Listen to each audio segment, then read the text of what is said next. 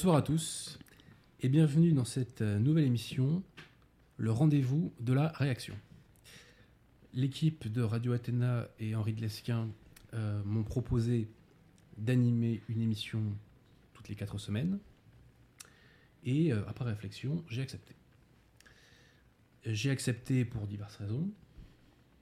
D'abord parce que l'actualité euh, 2019 risque d'être atomique. Nous sommes partis sur des chapeaux de roue. Et donc, il nous faut un traitement médiatique qui soit à la hauteur de, ces événements et j'espère contribuer par cette initiative à ce traitement médiatique. Et ensuite, je le confesse, d'un point de vue plus personnel, je vais moi-même avoir beaucoup de projets pour 2019, des conférences en province, etc. Et je pense qu'il faut donner à tout cela euh, une amplitude aussi forte que possible. Je vais essayer de faire reposer mes émissions euh, sur deux. Celui, je l'ai dit, du traitement de l'actualité et aussi euh, sur les livres. Euh, J'espère présenter un maximum de livres dans le cadre de mes émissions et faire soit arriver, soit revenir un maximum de Français à la lecture. Anthropologiquement, il est indispensable que le peuple français se forge, je dirais, euh, aux bons ouvrages. Comme premier invité, j'ai pensé à ce cher Papacito. Bonsoir, Papacito. Eh ben, bonsoir Adrien, Euh, merci euh, à Radio Athéna de nous recevoir. Merci à toi de m'inviter. Euh, je suis extrêmement content de faire la première émission avec toi. C'est un honneur. Alors, Papacito, pour te présenter, donc auteur de BD, auteur de bouquins que nous voyons là, carnet de guerre, vidéaste aussi. C'est ça. Tu as des vidéos qui cartonnent euh, sur Internet, hein, ex-blogueur, si je puis dire aussi. oui, Et comme on dit aujourd'hui, avec ce nouveau terme qui veut dire beaucoup de choses et qu'il faudrait creuser, influenceur. oui. Influenceur. Alors pourquoi j'ai euh, songé à Papacito pour cette première émission? J'ai songé à Papacito parce que nos idées, les idées françaises, avec tout ce que ça implique d'un point de vue politique, d'un point de vue historique, spirituel, etc., sont ghettoisées. Elles sont ghettoisées à cause d'un certain euh, Charles de Gaulle d'ailleurs. Passons. Et tout l'enjeu pour euh, non seulement la reprise du pouvoir, mais une pratique pérenne du pouvoir, c'est euh, de refranciser, de, redroitiser, d'aller chercher des gens qui ne pensent pas comme nous. Il y a des gens de gauche et il y a aussi des indifférents ou des gens qui ne se positionnent pas par rapport à ce clivage-là. Or, Papacito, par ton humour, par les nouveaux codes que tu as introduits dans le milieu, tu vas chercher des gens. Et je suis bien passé pour le savoir, puisque, pour donner un exemple, au mois de mai, j'ai fait une dédicace, euh, au mois de mai 2018, j'ai fait une dédicace euh, euh, à Facta, et des jeunes me disaient qu'ils m'avaient découvert par ton intermédiaire. Et même dans le métro, de temps en temps, j'étais interpellé par des jeunes qui me disaient que c'était par ton intermédiaire qu'ils avaient découvert mes travaux. D'accord. Donc tu vas chercher des gens, euh, beaucoup plus que moi par exemple d'un point de vue numérique.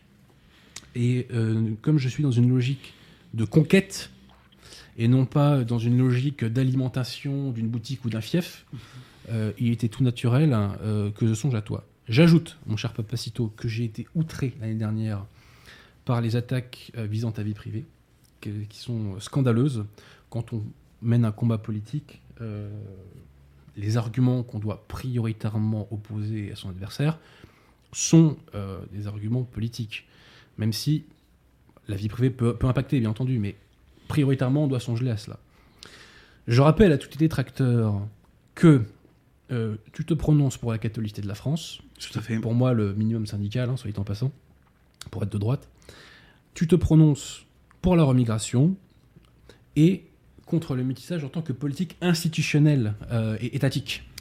J'attends que tes contradicteurs fassent la même chose à visage découvert. J'attends.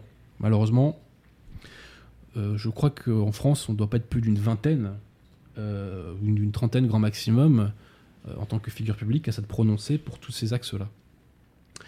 Bref, voilà beaucoup de motifs pour t'inviter, mon cher Papacito. Et en plus, je le dis, c'est du copinage, puisque euh, Papacito a joué pendant deux ans pour un club dont je n'étais pas membre, mais avec qui j'ai joué pendant très longtemps. Voilà. Le SCUF. Voilà, donc moi, Les cochons du SCUF, exactement. moi, j'étais pas au SCUF, le SCUF qui est le plus vieux club de rugby de France. C'est vrai. Moi, j'étais au Massif Central. Donc, euh, grosse dédicace à l'USOMC et euh, au Stade Carpentier. Euh, bref, bah, donc nous allons attaquer, mon cher Papacito, avec euh, le traitement de l'actualité. Alors, je vais revenir deux ou trois semaines en arrière parce que je suis tombé sur une information qui m'a fait sauter de ma chaise. Cette information émane de monsieur Charles Prats. Charles Prats, qui est un magistrat. Magistrat qui euh, a travaillé au ministère du Budget en 2010-2011 Mhm. et avec d'autres hauts fonctionnaires, ils ont fait une enquête concernant la sécurité sociale. Et ils ont découvert, ou plutôt ils ont conclu, selon leur estimation, que sur les 18 millions de comptes de sécurité sociale, 1,8 million étaient attribués sur la base de faux documents, de faux documents émanant d'où Euh, de Scandinavie, d'Amérique du Sud, euh, du Canada, bah non, du Maghreb euh, et d'Afrique subsaharienne.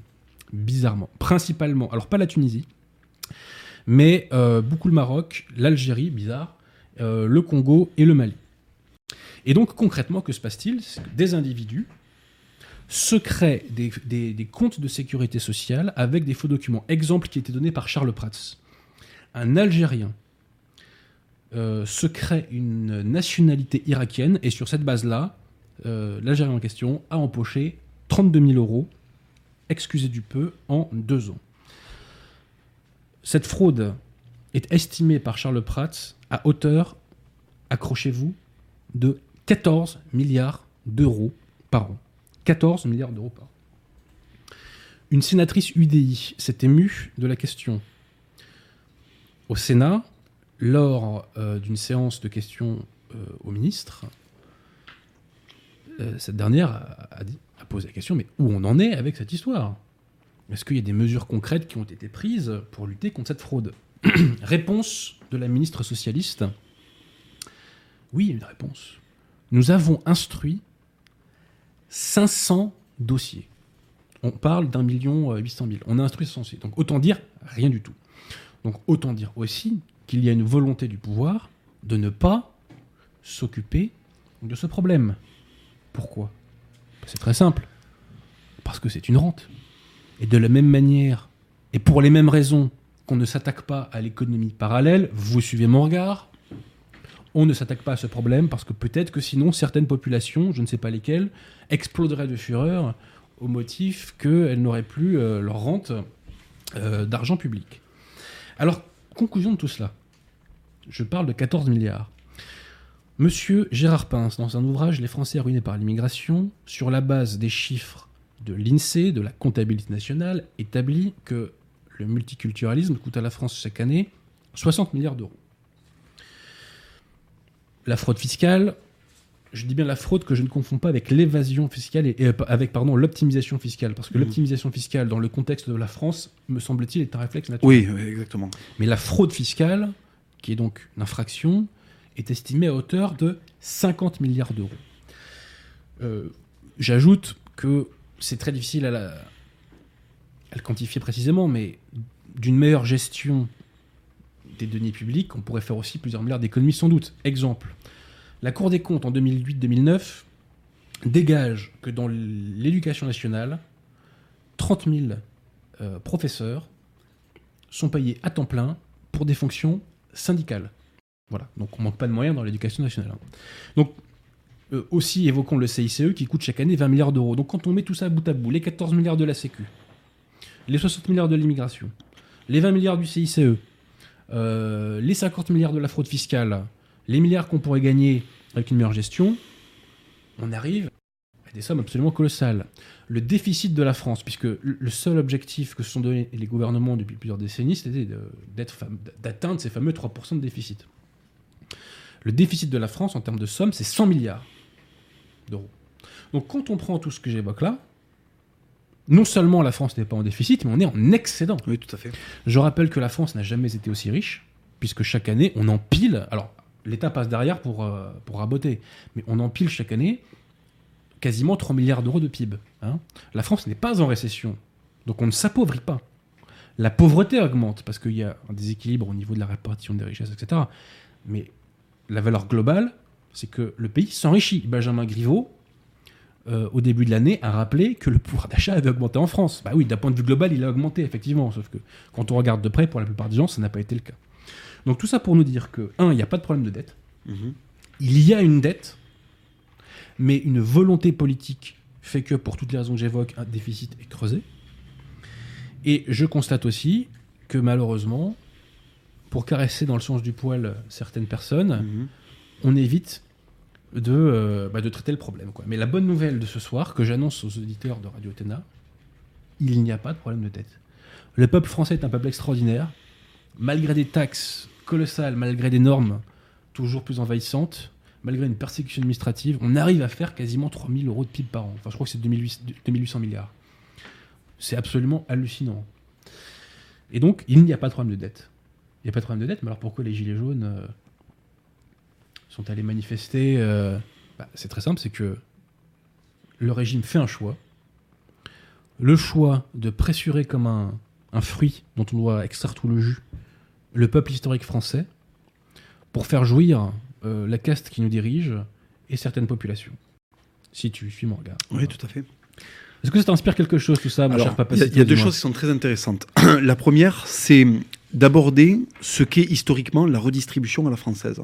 On a voulu nous faire croire que la redistribution est un concept euh, gauchisant, un concept communiste, alors qu'en réalité, et j'invite les gens qui nous regardent à s'instruire avec le très bon livre qui s'appelle Historiquement correct, que je cite à chaque fois parce que c'est très, euh, enfin que je cite souvent parce que c'est très, euh, c'est très intéressant dans le sens où il y a des, des paradigmes permanents Mmh. qui sont cassés, qui sont passés au crible avec des sources historiques.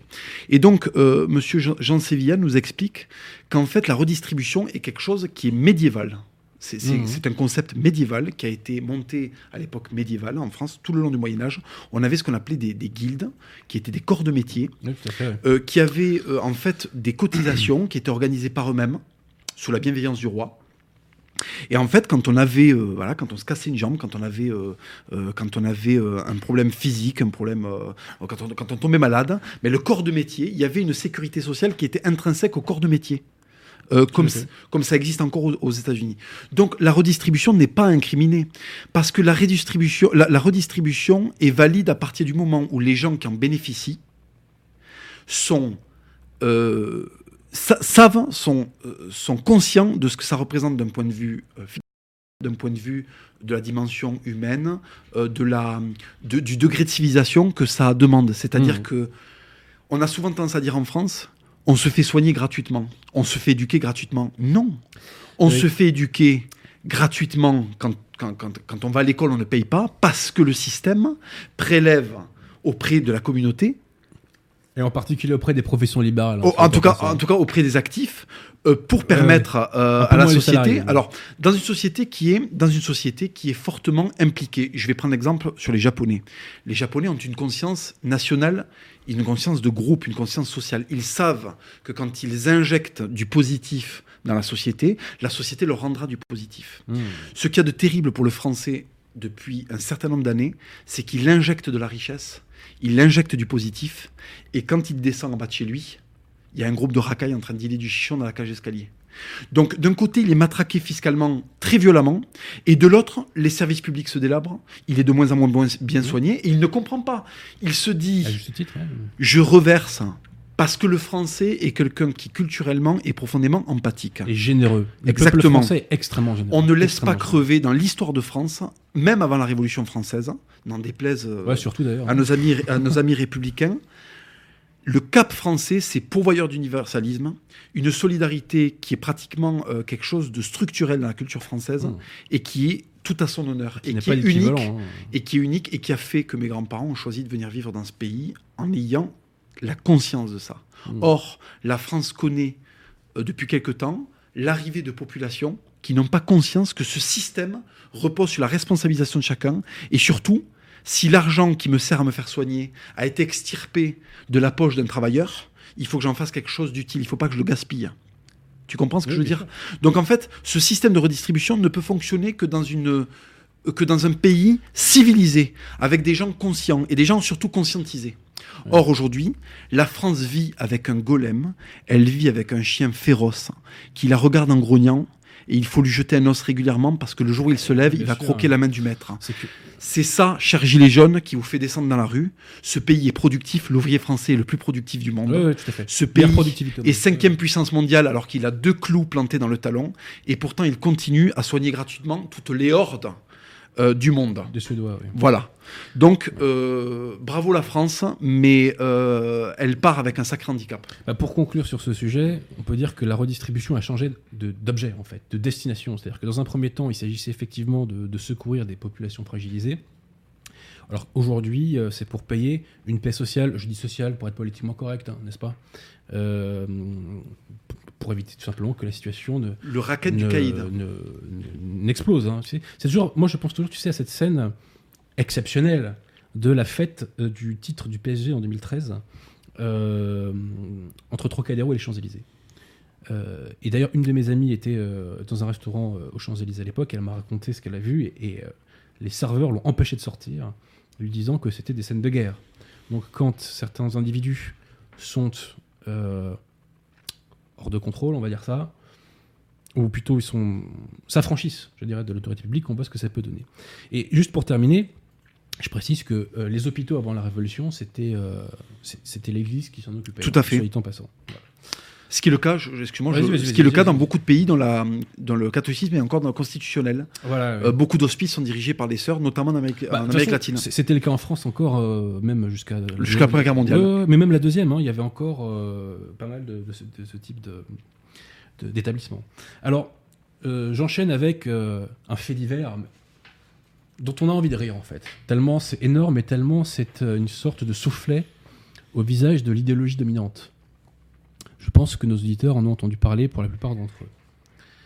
À La Roche-sur-Yon, euh, dans un foyer pour mineurs étrangers non accompagnés. Alors déjà, le fait qu'il existe des foyers pour mineurs étrangers non- accompagnés, pour moi, la pilule a du mal à passer. C'est pas grave. Euh, donc à La Roche-sur-Yon, en Vendée, dans un foyer pour mineurs non accompagnés, il y a une sorte, euh, je dirais, de révolte, d'insurrection de la part des intéressés, au motif que la nourriture n'était pas assez bonne. Voilà. Donc, je cite, ces mineurs étrangers non accompagnés, je ne stigmatise pas, je lis l'article de presse que j'ai sous les yeux, ont explosé de fureur parce que la soupe n'était pas assez bonne. Mais je- en fait, si tu veux, anthropologiquement, philosophiquement, on peut retourner ça dans tous les sens. Ouais. On, arrive, on, on ne trouve pas de sens logique. On ne trouve pas de sens logique. Et on trouve encore moins de sens logique par l'absence de réaction des autorités et d'une partie du peuple français gauchisé. Alors, c'est toujours pareil. Quand on a reçu dans son éducation cette espèce de fibre empathique, d'ailleurs très concomitante au catholicisme. Moi, quand je vois quelqu'un euh, de faible dans la rue, alors quand je parle de faiblesse, euh, par exemple, euh, je- on peut parler d'un vieillard, tu vois. Mhm. Euh, je vais instantanément me dire, il a besoin de mon renfort. Donc je vais mettre ma vitalité et ma, et ma capacité, on va dire. euh, je pourrais lui faire beaucoup de mal, je pourrais le détrousser et, et- et profiter de cette faiblesse. Et au contraire, mon éducation et, euh, et mes valeurs vont faire que cette personne-là, je vais mettre, entre guillemets, ma force, ma vitalité à son service. Il faut considérer et il faut accepter qu'il y a des endroits dans le monde, il y a des endroits dans le monde, il y a des cultures dans le monde qui n'ont pas cette, euh, qui n'ont pas cette reconnaissance de la gentillesse, qui prennent ça pour de la faiblesse. Mhm. La gentillesse n'est pas perçue comme un don, ce n'est pas perçu comme une opportunité de... de- de- euh, ce n'est pas une gratification, c'est la démonstration de la faiblesse de l'autre. Mhm. Et en fait, c'est très très dur quand on a grandi dans une société occidentale, c'est très très dur de conceptualiser qu'il puisse exister des gens pour qui, quand vous tendez un morceau de pain, ils voient pas un acte de gentillesse, ils voient un acte de faiblesse. Ils se disent, tiens, euh, tiens, ce koufar, contrairement à l'Arabie Saoudite, nous a ouvert les portes de son pays. Mais quel trou du cul, quel, quel, euh, lâche. on Comment, va, on va biper. euh, non mais tu, tu vois, non mais tu vois par exemple un, un- un mec qui est, qui est expulsé d'un pays en guerre euh, ouais. au Moyen-Orient euh, essaie de rentrer en Arabie Saoudite. On lui dit non, j'ai su- euh, j'ai suffisamment d'esclaves, je ne souhaite pas que tu rentres dans mon pays. Il toque, au, il toque aux portes de la France. La France lui ouvre ses portes, lui donne un lit, lui donne un toit, lui donne un quinton de pain. Mais il se dit mais, mais qu'est-ce que c'est que c'est euh, Qu'est-ce que c'est que ces lâches? Mhm. Qu'est-ce que c'est que ces qu'est-ce que c'est que ces mecs qui ne qui ne comprennent pas que j'ai des dents de loup? Donc qu'est-ce qu'ils se disent? Mais si je peux avoir le lit, si je peux avoir la soupe, si je peux avoir le toit Et le château de Versailles. et le château de Versailles, mais je veux aussi le Ouais, de la Crémière, on pardonne l'expression. Mais euh, mais voilà, tu vois donc en fait euh, le, le, le gauchisme mental français est tellement puissant qu'on ne se rend pas compte qu'en face de nous, nous n'avons pas des Italiens, nous n'avons pas des, nous n'avons pas des populations, nous n'avons pas des, nous n'avons pas des, des, des, des- chrétiens d'Orient, nous n'avons pas des chrétiens africains. Nous avons des gens qui viennent avec un esprit de razzia. Ouais, ouais. Voilà. Tu- oui. Alors, euh, je vais. on peut. comment te dire On peut étendre le raisonnement. C'est une discussion que j'ai souvent eue avec un, un de mes meilleurs amis du collège. Et si tu veux, euh, dans les années 80-90, quand vraiment le phénomène racaille a commencé à émerger, le blanc s'est fait défoncer. Mhm. Faut pas se mentir. Mais pourquoi on se faisait défoncer? Pour deux raisons. Un, c'est que on n'avait pas du tout le réflexe de se regrouper, euh, de, en- enfin, de créer des groupes pour s'attaquer à des individus, et qu'au collège, t'as des mecs qui se ramènent avec des couteaux. Bah nous, c'est pas dans c'est pas dans notre éducation de se ramener au collège avec des couteaux. Moi, j'avais une trousse avec des stylos dedans, par je suis exemple. mal placé pour parler là-dessus, parce que moi j'ai décidé de, euh, hein. Ouais, mais t'étais pas au de collège. me prémunir, mais j'étais pas au collège. T'étais pas au collège. Euh, Et concrètement, si tu veux, euh, les blancs dans certaines zones se sont fait dévorer. Euh, je sais pas comment on doit dire socialement, enfin, etc. euh, parce que ils n'avaient pas cette éducation, euh, je dirais, du, conflit et du choc. Voilà. Et euh, alors, de toi à moi, on en est beaucoup revenu quand même. hein. On est énormément revenu. Et j'aimerais terminer par une autre anecdote qui est arrivée à un de mes amis, qui était dans mon équipe de rugby. Un jour, il rentre chez lui. Et euh, il se fait embrouiller par des mecs, je dirais, à 200 mètres, 200, 300 mètres de chez lui. Heureusement, il courait très très vite à l'époque. Et il se prend un coup de, d'antivol dans la tête, tu vois. Ouais. Mais comme euh, il est très rapide, c'était l'ailier, il arrive à se casser. Mais il se fait poursuivre sur euh, peut-être 100 mètres, 200 mètres euh, par ses agresseurs. Donc il rentre chez lui euh, complètement paniqué, euh, il raconte ça euh, à ses parents, etc. Euh, réponse de ses parents, mais euh, tu les as pas un peu provoqués avec tes vêtements? Et alors attends, c'est pas terminé. Pas terminé. Le lendemain, bien que ça ne serve strictement à rien, il décide d'aller porter plainte. Et il, il est avec son père, je crois, dans, dans la voiture, et il voit, il reconnaît ses agresseurs dans la rue. Et il dit, bah tiens, bah, c'est marrant parce que c'est eux. Et son père lui répond, tu veux qu'on aille leur parler? Alors. euh, Comme si on avait affaire, tu vois, à des, à des gens qu'on aurait pu raisonner, euh, alors qu'en fait, ils étaient... euh, voilà. Alors, il ne s'agit pas de se transformer, euh, il ne s'agit pas de devenir nos ennemis pour lutter contre eux, parce qu'en fait, sûr, si pour défendre la civilisation, il faut devenir un sauvage, le combat est perdu. Je Tout à fait d'accord. Par contre, Tout à fait il faut se prémunir un minimum, il faut reviriliser les sociétés occidentales, et il faut que ça s'accompagne de façon légale et juridique. Oui, tout à fait. Parce que, par exemple, ça me fait plaisir de t'entendre dire. Non mais, non mais je le reconnais parce que en fait, il y a un truc qui se passe aussi, c'est que quand tu es dans une démarche de construire, quand tu es dans une démarche d'avoir des projets, ce qui n'est pas le cas des agresseurs qui souvent sont dans des états délétères. Euh, dans des rapports délétères. Euh, quand ton but c'est de fonder un fo- un foyer, t'as pas envie de te retrouver dans des rixes, t'as pas envie d'aller en prison parce que tu t'es défendu. Je suis persuadé que la plupart des Français ont le courage de se défendre, même jusqu'au jusqu'au niveau létal. Ils le démontrent, hein, sûrement leur courage, le- les Français. Tout à hein, fait. en. Tout à fait. Le seule chose qui- la seule chose qui les freine, c'est que souvent, ils ne veulent pas sacrifier une vie euh, pour remettre une racaille à sa place, ce qui est Mhm. tout à fait compréhensible. C'est pour ça qu'il faut avoir une juste revirilisation, redonner une capacité à mettre des coups de tête hein, euh, au blanc occidental, et à côté, un appareil juridique qui prend le relais et qui ne trahit pas, qui ne trahit pas le peuple. C'est-à-dire quand on envoie un mec pour qu'il soit jugé, hors de question qu'il ressorte l'après-midi euh, parce Mhm. qu'il n'y a plus de place en prison avec un bracelet électronique, tu vois. Ouais. Euh, D'ailleurs, c'est pour ça que moi, je m'inscris un petit peu. En fait, en réalité, euh, la, la remigration ne sera pas possible à faire parce qu'on aura trop, si tu veux, il y aura trop de barrières morales à ça et ce sera très complexe à, à organiser. Cela dit, Pour l'instant. après, attention, là, je, je- je- je fais avec la trajectoire qu'a eu la France Bien pour sûr, le moment. D'accord? Cela dit, faire ce que font les Américains, qui est de mettre des vraies peines de mort, parce qu'en réalité, qu'ont créé les Américains? Ils ont créé une remigration interterritoriale. Sauf que quelle est la destination de la remigration? C'est la prison. Donc en fait, ils construisent des prisons, ils font des lois très dures. Ceux qui les enfreignent, ben, s'ils sont majoritairement de telle ethnie, ça, c'est pas le problème des Américains, puisque la loi tombe comme un couperet. Ouais, et, ouais, il, et il se trouve que ces gens-là vont en prison pour 8 siècles. Parce que là-bas, on cumule. Vol de tomates plus Ouais. agression égale 60 plus 20 ans de prison. 80 ans. Bingo, le mec ne reverra pas le soleil. Donc en fait, en durcissant les lois, en créant des établissements qui nous permettent de sortir ces individus de la société, réglerait le problème de la remigration. C'est-à-dire qu'on n'aurait plus besoin de déporter des populations. Alors, je préfère quand même que ce soit les États d'origine qui s'en occupent. Mais hein, les États d'origine, je vais t'expliquer un truc. moi, hein. Le- le- L'Algérien de troisième génération euh, de, du 9-2, quand il va en Algérie, c'est la poubelle de l'Algérie. Les Algériens le voient autant Ouais, comme une poubelle Ouais, que nous on le voit comme mais une je te poubelle. réponds que c'est pas le problème de la société française. Tout à fait. C'est pas le problème de la société française. Tout à fait, sauf que ce problème existe, il est là, il nous emmerde, il faut créer des solutions. Moi je dis, puisque la remigration va être problématique, elle va être problématique parce qu'il y a des casse-couilles qui vont nous dire que euh, c'est pas humain. Des casse bonbons. Voilà, excusez-moi, pardon. Euh, c'est la, la radio, faut pas dire de gros mots. Ouais, voilà. ouais. Ah d'accord, désolé. Pas de mal, pas de mal. pas de mal. On se rôde. Donc ces, ces gens-là nous cassent les noix. Il faut les extraire de la société. Pour éviter d'avoir Jean-Michel euh, LGBT et Jean-Michel euh, socialisme sur le dos, créons des prisons qui soient des couperets qui permettent à ces gens-là, qui nous permettent en tout cas de plus voir ces gens-là dans la rue, sans les sortir de notre territoire national. Je rappelle que la Guyane est toujours euh, le territoire national. Il est possible de recréer le bagne, par exemple. Moi, je suis pour. Oui, oui, tout à fait. Bah, bon, après, si tu veux euh, qu'on parle de politique pénale, il faut... il y a un truc qui me paraît moi évident, c'est qu'il faut rétablir la peine de mort. Alors, alors ça, c'est le, ça, c'est le grand débat. Euh, moi, je, moi, je Ouais. pense que Pour moi, il est tranché le débat. hein. Moi, c'est le cas de le dire, n'est-ce pas? Moi, moi, je pense que ça doit rester quelque chose de très. ça va rester quelque chose de, de très euh, symbolique et cinglant.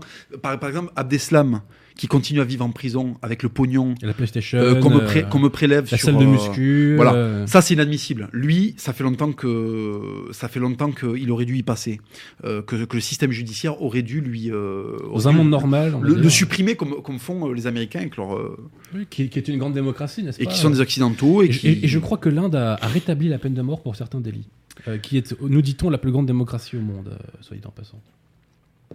Mais euh, que te disais-je? Il y a un point aussi que tu soulèves, c'est euh, aussi c'est la, c'est que le, le nombre de prisons en France n'est pas du tout, du tout, du tout, du tout au niveau de ce qu'il devrait être.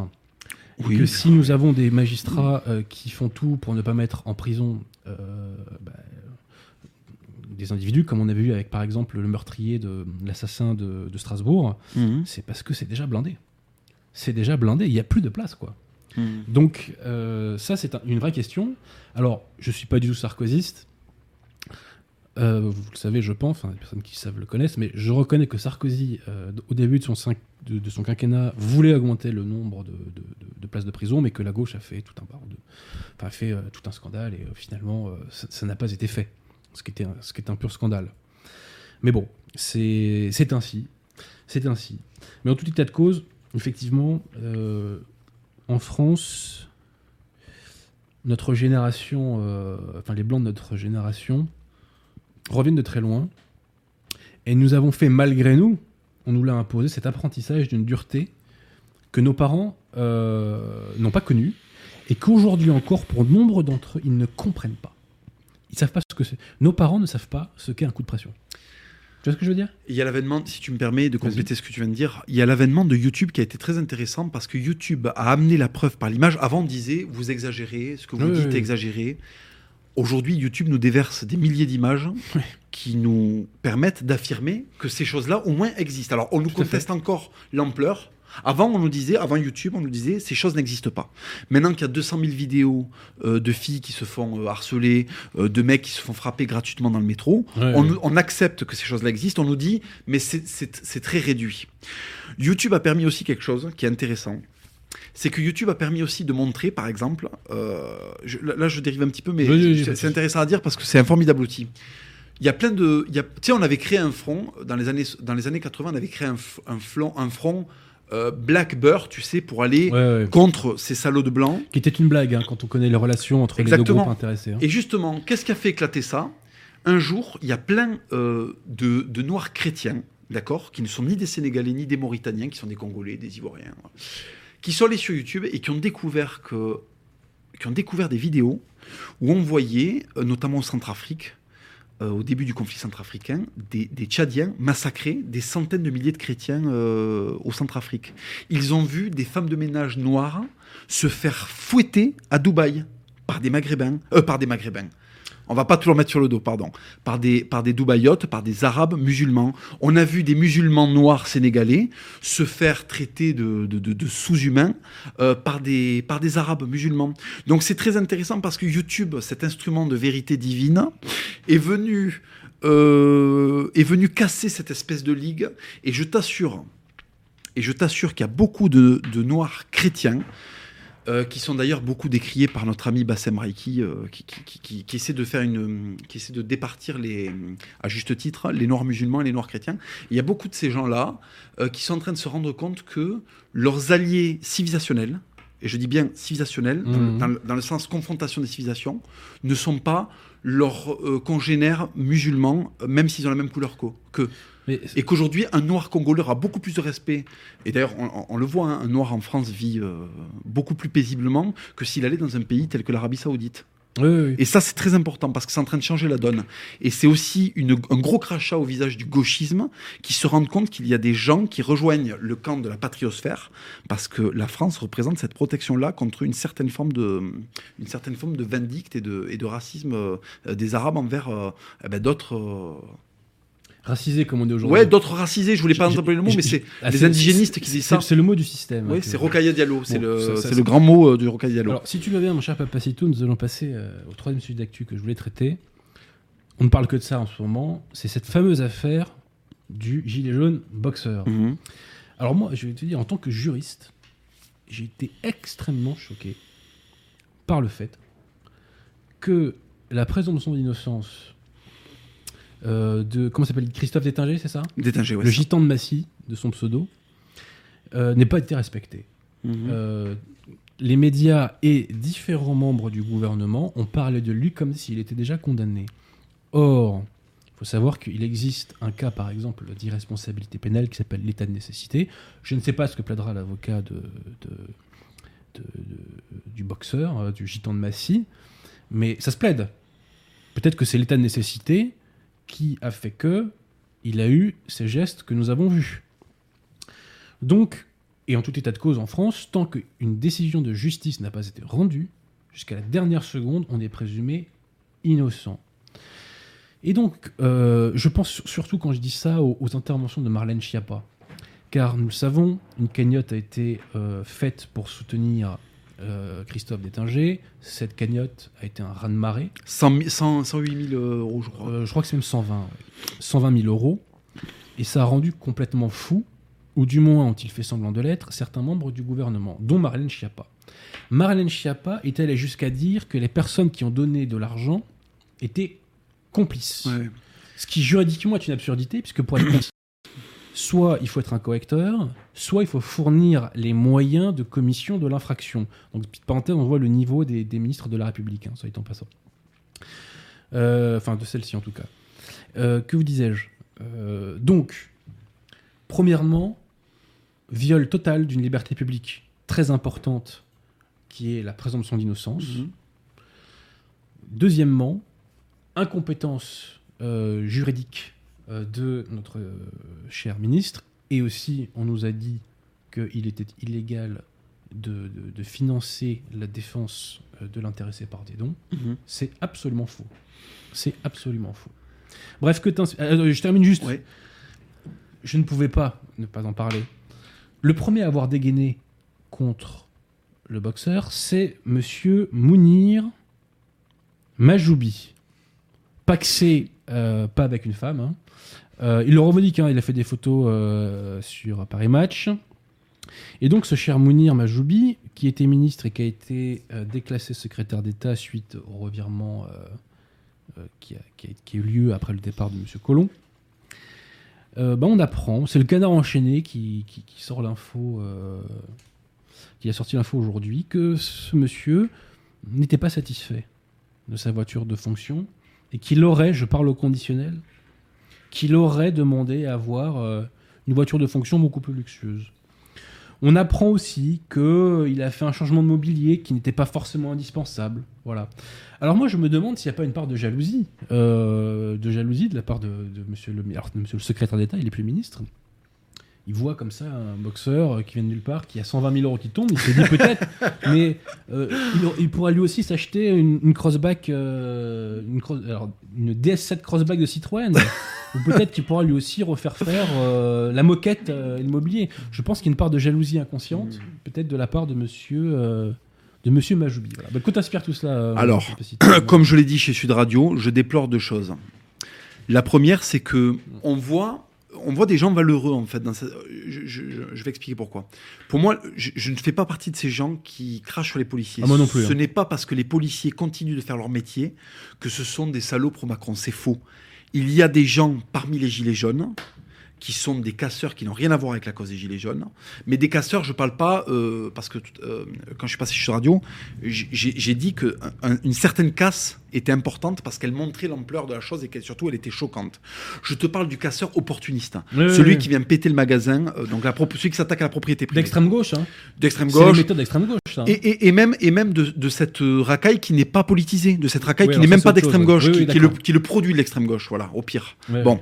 Et en fait, ce que je déplore, c'est qu'on a, eh ben, on a quand même euh, un mec valeureux qui va, euh, qui va frapper à main nue un groupe de, gendarmes euh, armés. Et en face, on a des gens qui font leur métier, qui sont cinq au milieu d'une foule, qui ont beaucoup de courage de se trouver là. Donc moi, là-dedans, je vois des gens courageux qui se tapent sur les uns, sur les autres et qui appartiennent, à mon avis, on m'a reproché l'avoir dit, mais je, persiste, hein. les policiers et les gens qui manifestent appartiennent au même ensemble, c'est le peuple. Et malheureusement, le gouvernement a réussi pour un temps à les mettre les uns contre les autres, en essayant d'utiliser ben voilà, euh, euh, certaines violences qu'ont fait les policiers pour euh, faire monter l'animosité des gilets jaunes contre les policiers et vice-versa, de faire monter l'animosité des policiers contre les gilets jaunes euh, par... euh, euh, euh, et, et inversement, je, je- je- je m'embrouille. Mais c'est terrible que ces gens qui sont du même camp, qui sont trahis par le même gouvernement, parce que les Oui, policiers essaient de faire leur boulot dans des conditions qui sont déplorables, ils Qui sont, sont, terrifiantes même. Les, qui sont, qui sont euh, euh, dépréciés par le gouvernement, qui sont trahis par le gouvernement, qui leur donnent pas les moyens de boss- bosser, et tout d'un coup, euh, la République en marche arrive à faire à ce que ces gens qu'ils ont trahis, qu'ils ont bafoués, qu'ils ont insultés, se retrouvent face aux gens euh, qui veulent les destituer. C'est terrible. Mmh. Donc, je soutiens autant les policiers que Christophe Détinger parce qu'à mon avis, c'est une bataille qui oppose de valeureux Français les uns contre les autres. Oui, Et oui. c'est très dommage. Et j'espère que euh, les Gilets jaunes et la police vont trouver un terrain d'entente pour s'unir et pour aller déloger ces lascars de la, que la République a mis en place pour que nous rétablissions la France. Alors, j'évoquais tout à l'heure l'état de nécessité. Euh, ce n'est pas, un- euh, ça ne tombe pas du ciel entre guillemets. C'est-à-dire que une femme a porté plainte, euh, je crois en début de journée, euh, contre euh, des euh, policiers qui à ce moment-là auraient porté atteinte à sa sécurité, à son intégrité physique. comme dit la fameuse formule, on fait pas d'amalgame et il y a des brebis galeuses partout. Mhm. Il y en a chez les policiers, il y en a chez les avocats, il y en a chez les Tout médecins, à fait, chez tout les à fait, pharmaciens, tout à fait. etc. La nature humaine fait que c'est comme ça.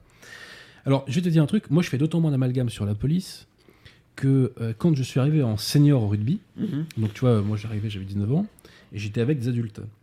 Et dans mon club, justement, il y avait beaucoup d'individus venant du Sud. Pourquoi? Parce que précisément, c'était soit des profs, soit des flics, euh, donc jeunes, euh, donc qui avaient réussi leurs concours, leurs écoles, etc., et qui étaient mutés donc euh, en Île-de-France, euh, à Bobigny, euh, dans des charmantes, dans des communes champêtres comme ça. hein. Et, et donc, bah, je les voyais, quoi. Et ils me racontaient leur quotidien. Et les flics, ce qu'ils me racontaient, mais c'était atroce, quoi. C'était il y, a, il y a plus de 10 ans et la situation n'a fait qu'empirer. Mais je me rappelle même d'un qui m'avait raconté qu'il était allé, je, je, je sais plus, c'était dans un collège ou dans un lycée. Et on leur avait lancé quoi? Des étoiles ninja. Ouais, ouais, non, Des étoiles ninja, tu vois. Et puis ils n'ont pas le droit de se défendre. Donc euh, euh, voilà, donc c'est euh, le policier, c'est un métier euh, extrêmement dur. Le taux de suicide est très élevé. euh, ouais. C'est même chez le, les le principal métier. Ouais. Alors ceci étant posé, ceci étant posé, les violences policières, ça peut exister aussi. Comme je l'ai dit, il y a des brebis galeuses partout. Et euh, on peut quand même leur demander de ne pas faire trop d'excès de zèle. Euh, parfois, euh, si tu veux, euh, je pense aux images tu sais, qu'on a vues à Toulon là, euh, qui Oui, sont mais- quand même très choquantes. Mhm. Et euh, d'ailleurs, l'IGPN était saisi. hein. Dans un premier temps, le procureur a trouvé qu'il n'y avait rien à réduire à ces images, mais dans un second temps, tout de même, la préfecture a jugé plus prudent, sans doute pour des raisons de paix sociale d'ailleurs, de, de saisir l'IGPN. Il faut se mettre. C'est terrible, mais il faut se mettre à leur place. hein. Ce sont des gens qui sont insultés dans les médias. On ne compte plus les films subventionnés avec nos impôts qui crachent sur le flic. Tout à fait. Euh, la bande à Kasso, la bande à Kassovitz, On parle pas de euh, malheur. La bande à Kassovitz, euh, c'est son principal boulot depuis des années, c'est de nous expliquer que le flic est un nazi. Voilà. Donc moi, je fais pas partie euh, de ces gens qui considèrent. Moi, je me mets à leur place. Ce sont des gens qui sont insultés toute l'année. Ce Ouais, sont des gens qui sont en tension permanente. Euh, on n'arrête pas de leur dire qu'on les. Tout le monde leur dit qu'on les déteste. hein. Quand ils sont chez Charlie Hebdo, on leur dit vous êtes nos frères. Deux, deux- deux mois plus tard, on a oublié, on leur crache à la gueule. Donc moi, je comprends qu'ils sont dans un niveau de tension tel qu'effectivement, il peut y avoir des débordements. Le problème, c'est que les médias débarquent et nous disent Ah, regardez ce flic violent, et ils nous le jettent en pâture. Non. Peut-être que le mec a passé 6 heures à se faire cracher dessus, et peut-être qu'au bout d'un moment, il est humain, il a dégoupillé. C'est humain. Moi, je continue à, à- à affirmer et à, et, à, et à vouloir et à demander aux Gilets jaunes et à la police de trouver un moyen. Alors, je sais pas, c'est vrai que la police ne peut pas tourner, euh, ne peut pas déposer la, la- la- la matraque et puis, Mmh. aller se, puis se mettre à saccager l'Elysée, c'est pas ce qu'on leur demande. Mais peut-être est-il important d'envoyer des signaux comme quoi ils vont faire leur travail. Mais ne pas, euh, en tout cas, essayer de trouver un moyen, euh, alors je sais pas, en faisant grève, par certaines actions, euh, de montrer que, parce que je suis persuadé que beaucoup euh, soutiennent les gilets jaunes en réalité. Mais évidemment. Et Mais on a vu des images de, de CRS fraternisation. qui, qui ont enlevé leur masque, pour enfin leur casque pour montrer il faut multiplier ça. J'appelle les gilets jaunes à surtout, à surtout ne pas aggraver ça. Cette histoire est en train de nous mettre la police en face. Je veux surtout pas oui, que ça arrive. mon ça. cher Papacito, euh, depuis en particulier la manif, du- enfin la journée, devrais-je dire plutôt, donc 1er décembre, il y a une très grosse infiltration de casseurs gauchistes qu'il n'y avait pas initialement dans le Oui, mouvement. c'est vrai, c'est vrai.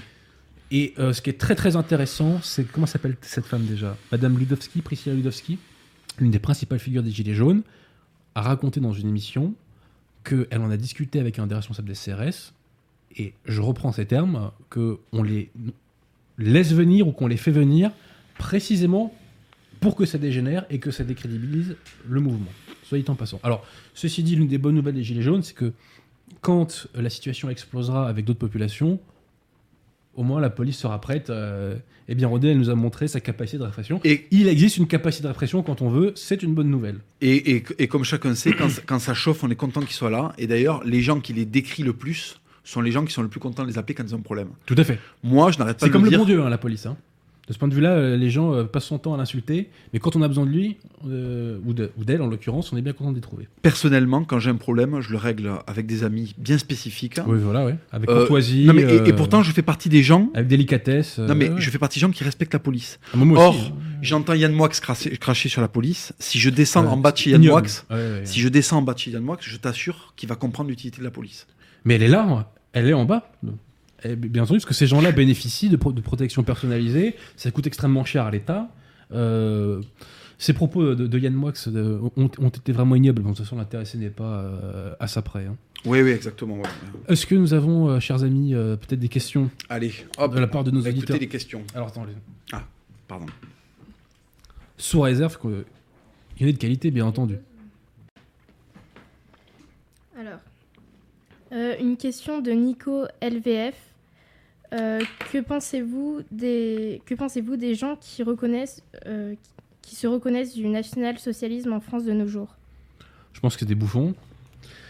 Euh, le national-socialisme est anti-français et anti-catholique. Donc qu'un Français se revendique de cette idéologie qui a répandu le sang et la mort partout où elle est passée, c'est complètement dingue. Je rappelle d'ailleurs que l'Église catholique l'a condamné dès 1937 avec une, une encyclique qui a d'ailleurs été publiée en allemand, donc j'ai pas le titre exact. Euh, mais pour moi, j'assimile, si vous voulez, ce tropisme vers le national-socialisme à un déficit de virilité. Et beaucoup de gens euh, vont vers cette idéologie parce qu'ils pensent, non pas parce qu'ils adhèrent au fond idéologique, mais parce qu'ils pensent acquérir une virilité qui leur manque. Mais quand on est français, ça n'a aucun sens de se rallier à cette idéologie. Et j'emploie une formule, moi, je dis, c'est comme si un Brésilien se revendique des pharaons. Ça n'a absolument aucun sens. Voilà. C'est une idéologie qui a été jugée par l'histoire, qui a été éradiquée. Faut pas s'en plaindre. C'est comme le communisme. Ce sont euh, deux mots absolument terrifiants. Et euh, je pense que quand on est français, il y a un truc qui est bien mieux que d'être national-socialiste, c'est d'être français. Voilà. Tout à fait. Avec tout ce que ça implique de point de vue spirituel, civilisationnel, etc. Et alors moi, pour ma part, euh, répondre à cette question, elle est simple. En fait, euh, le national-socialisme, les nazis, ont tué toute possibilité à l'Occident d'affirmer son identité sans être taxé justement de national-socialiste. C'est-à-dire qu'aujourd'hui, Il y a un contre-coup terrible. ce crime, euh, ce crime terrible, parce qu'en plus, euh, là, où- c'est bien d'aborder la question de la vérité, parce qu'il faut, il faut rappeler quand même que, euh, il faut rappeler que si tu veux, les victimes du nazisme ont été euh, des gens qui étaient souvent, qui n'avaient aucune, qui n'avaient aucune possibilité de se défendre contre, contre Oui, une telle sûr. vague, si tu veux. Il n'y a pas de moyen de, de défense, oui, bien sûr. pourquoi le nationalisme japonais est rené Parce que le, nation- le- le nationalisme japonais n'a jamais euh, fait. Alors, ils ont fait des crimes en Mandchourie, mais comme centra-asiatique, si tu veux. Ouais, c'est euh, pas rigolo, hein, les voilà, Japonais. hein. voilà, bien sûr. Oui, mais a ce que je veux dire, c'est que. C'est-à-dire que, en fait, à partir du moment, euh, moi je regrette l'identité française, c'est beaucoup plus Henri IV hein, qui met des tartes à, euh, à cheval que aller chercher des gosses à 6 h du matin dans les faubourgs de Paris pour les déporter. Voilà. Hum, bien sûr. pour On moi- Saint-Louis plutôt que Henri IV. Exactement, oui. alors, moi, quand même, par rapport au Sud-Ouest, j'aime beaucoup, mais je comprends pourquoi Ouais, tu- ouais. Henri IV, euh, par rapport à sa prégnance. Bon, il y a pire, hein, il y a- il y, a- y a pire. hein. Moi, j'aime bien son côté paysan, hein, Henri IV. Bon, bref, ça, c'est un autre débat. Mais en fait, le, le- le national-socialisme, c'est ça. Et Saint-Louis, c'est à cheval. Hum. Et si tu veux, moi, euh, je suis beaucoup plus de l'école à cheval que l'école d'aller chercher des enfants euh, à 6 h du mat pour les déporter en Pologne. Ouais. Je trouve ça euh, détestable. Lors de la prochaine émission, je, viendrai avec le titre de la fameuse encyclique de Pie XI, qui a condamné. Et quand je vais, je vais raconter une anecdote personnelle, mais j'ai une amie qui est polonaise et qui a nos idées hein, contre-révolutionnaires, catholiques, mais la Pologne a vécu l'occupation. mhm. Et quand elle est arrivée en France, elle a vu qu'il y avait des gens qui avaient ces idées, mais qui parfois aussi euh, avaient ce côté un peu pro-national-socialiste. Et elle leur disait, mais ces mecs-là, ce sont des assassins. Comment vous pouvez vous revendiquer de part d'assassins? Elle ne comprenait pas, tu vois. Bref, euh, j'invite... euh, on va faire beaucoup de conseils de lecture, donc j'invite notre auditeur euh, à les suivre pour qu'il euh, se réenracine véritablement dans l'identité française. Et je rappelle quand même aussi que le national-socialisme, c'est la gauche. C'est la gauche, Tout le fait. national-socialisme. Le national-socialisme n'était pas contre-révolutionnaire. Le national-socialisme, c'était la gauche. Mais bon, c'est un vaste débat et euh, qui n'est pas trop dans... Si je peux me permettre juste Ouais, une petite intervention, le, nation- le national-socialisme, tout comme le communisme, tout comme la République, c'est l'homme nouveau. Oui, tout à fait. Toutes les idéologies qui amènent l'homme nouveau sont des idéologies de merde. Il n'y a rien de mieux que l'homme ancien forgé par des millénaires, par des, par des siècles, et même pour le français, par des millénaires d'excellence. Oui, tout à fait. Et quand on est français, on n'a pas besoin de national-socialiste pour être fier de soi et pour être fier de son passé. Tout à fait. Alors, une question de Raboudaï à Papacito. Euh, ça ne te dégoûte pas de voir les teckels de 40 kilos du quotidien se moquer de Christophe Détinger et ses 1m92 Alors, on est arrivé dans l'époque, ça c'est ce que je déplore, c'est le creuset de mon combat, on est arrivé à l'époque où des ricaneurs subventionnés euh, se moquent de, de résurgence de, de Gaulois, tu sais, de l'an de l'an 4. Ce qu'a fait ce mec-là est discutable d'un point de vue moral, d'un point de vue. Euh, je parle pas de quand il tape au sol, ça c'est la, la- la chose qui m'a un peu dérangé. Mais quand on voit un mec à main nue aller se taper avec quatre types qui ont des boucliers et des matraques, on ne peut pas s'empêcher de sentir cette espèce de truc un peu épique, euh, Ouais. très viril quand même, tu vois, beaucoup plus viril euh, que Yann Barthès quand il est derrière son bureau et qu'il ricane. Euh, Parce qu'il ricane, il rit même pas. Dans, dans le vrai rire, il y a un truc viril, tu vois. Lui, il ricane. Il y a quelque chose de mesquin dans son rire. Mais il y a quelque chose, c'est une hyène, ouais, ouais. c'est une hyène. Et ça, si tu veux, c'est le monde que je combats, c'est le, c'est le combat sans gloire. Euh, et puis surtout, il se moque de gens qui sont inoffensifs. Je me rappelle, ils avaient pris un paysan, euh, tu sais, qui était sorti de chez lui, il était en slip, il avait une pelle parce qu'il avait pris au réveil, je crois. Et ils se sont moqués Oui, de lui oui, pendant oui, des mois, pendant des mois. Oui, je m'en souviens. Alors que, alors que ce paysan, c'est. euh, oui, il n'est pas rompu au, il est pas rompu au ritournel de, Oui, la, de la communication. Euh, c'est un brave homme qui est sorti en slip. Qu'est-ce que je te dis il avait dégagé à coup de pelle un écologiste. en Oui, slip. oui. Et c'est ça, et c'est ça qui a fait que, euh, c'est ça qui a fait que ça, ça a fait rire pendant des mois euh, ces espèces de merde de, bip, quotidien, de- de- de- de, de- d'hommes 2.0. euh, qui- pff, Qu'est-ce que je te dise? Un jour, on fera toc toc. Ouais, voilà. Il faudra avoir les cervicales solides.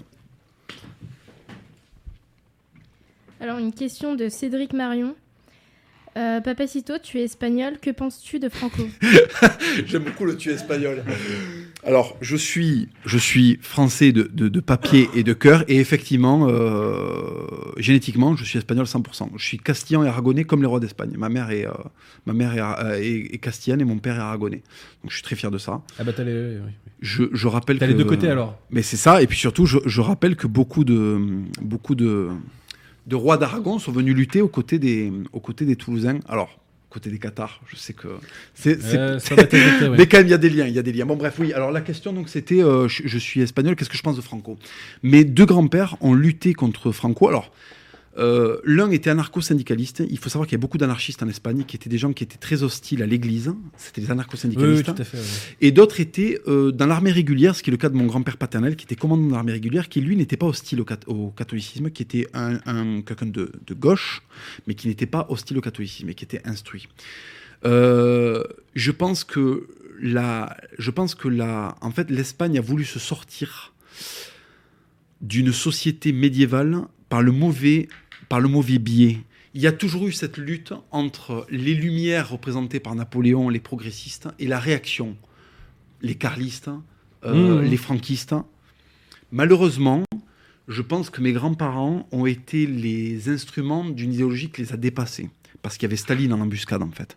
Et euh, la réalité, c'est que si le camp anarcho-communiste avait triomphé, ça serait devenu la propriété de Staline en Europe occidentale, ça aurait été une catastrophe. Donc, même si je rends hommage au, au courage de mes grands-parents, je suis forcé de dire que je pense que l'avènement de Franco en Espagne a été la garantie que ce pays ne soit pas dévasté par le mondialisme comme l'a été la France. Je rappelle que le franquisme s'est achevé en 1975, donc très tardivement Ils ont connu le disco. ouais. et que les institutions espagnoles sont encore teintées de franquisme.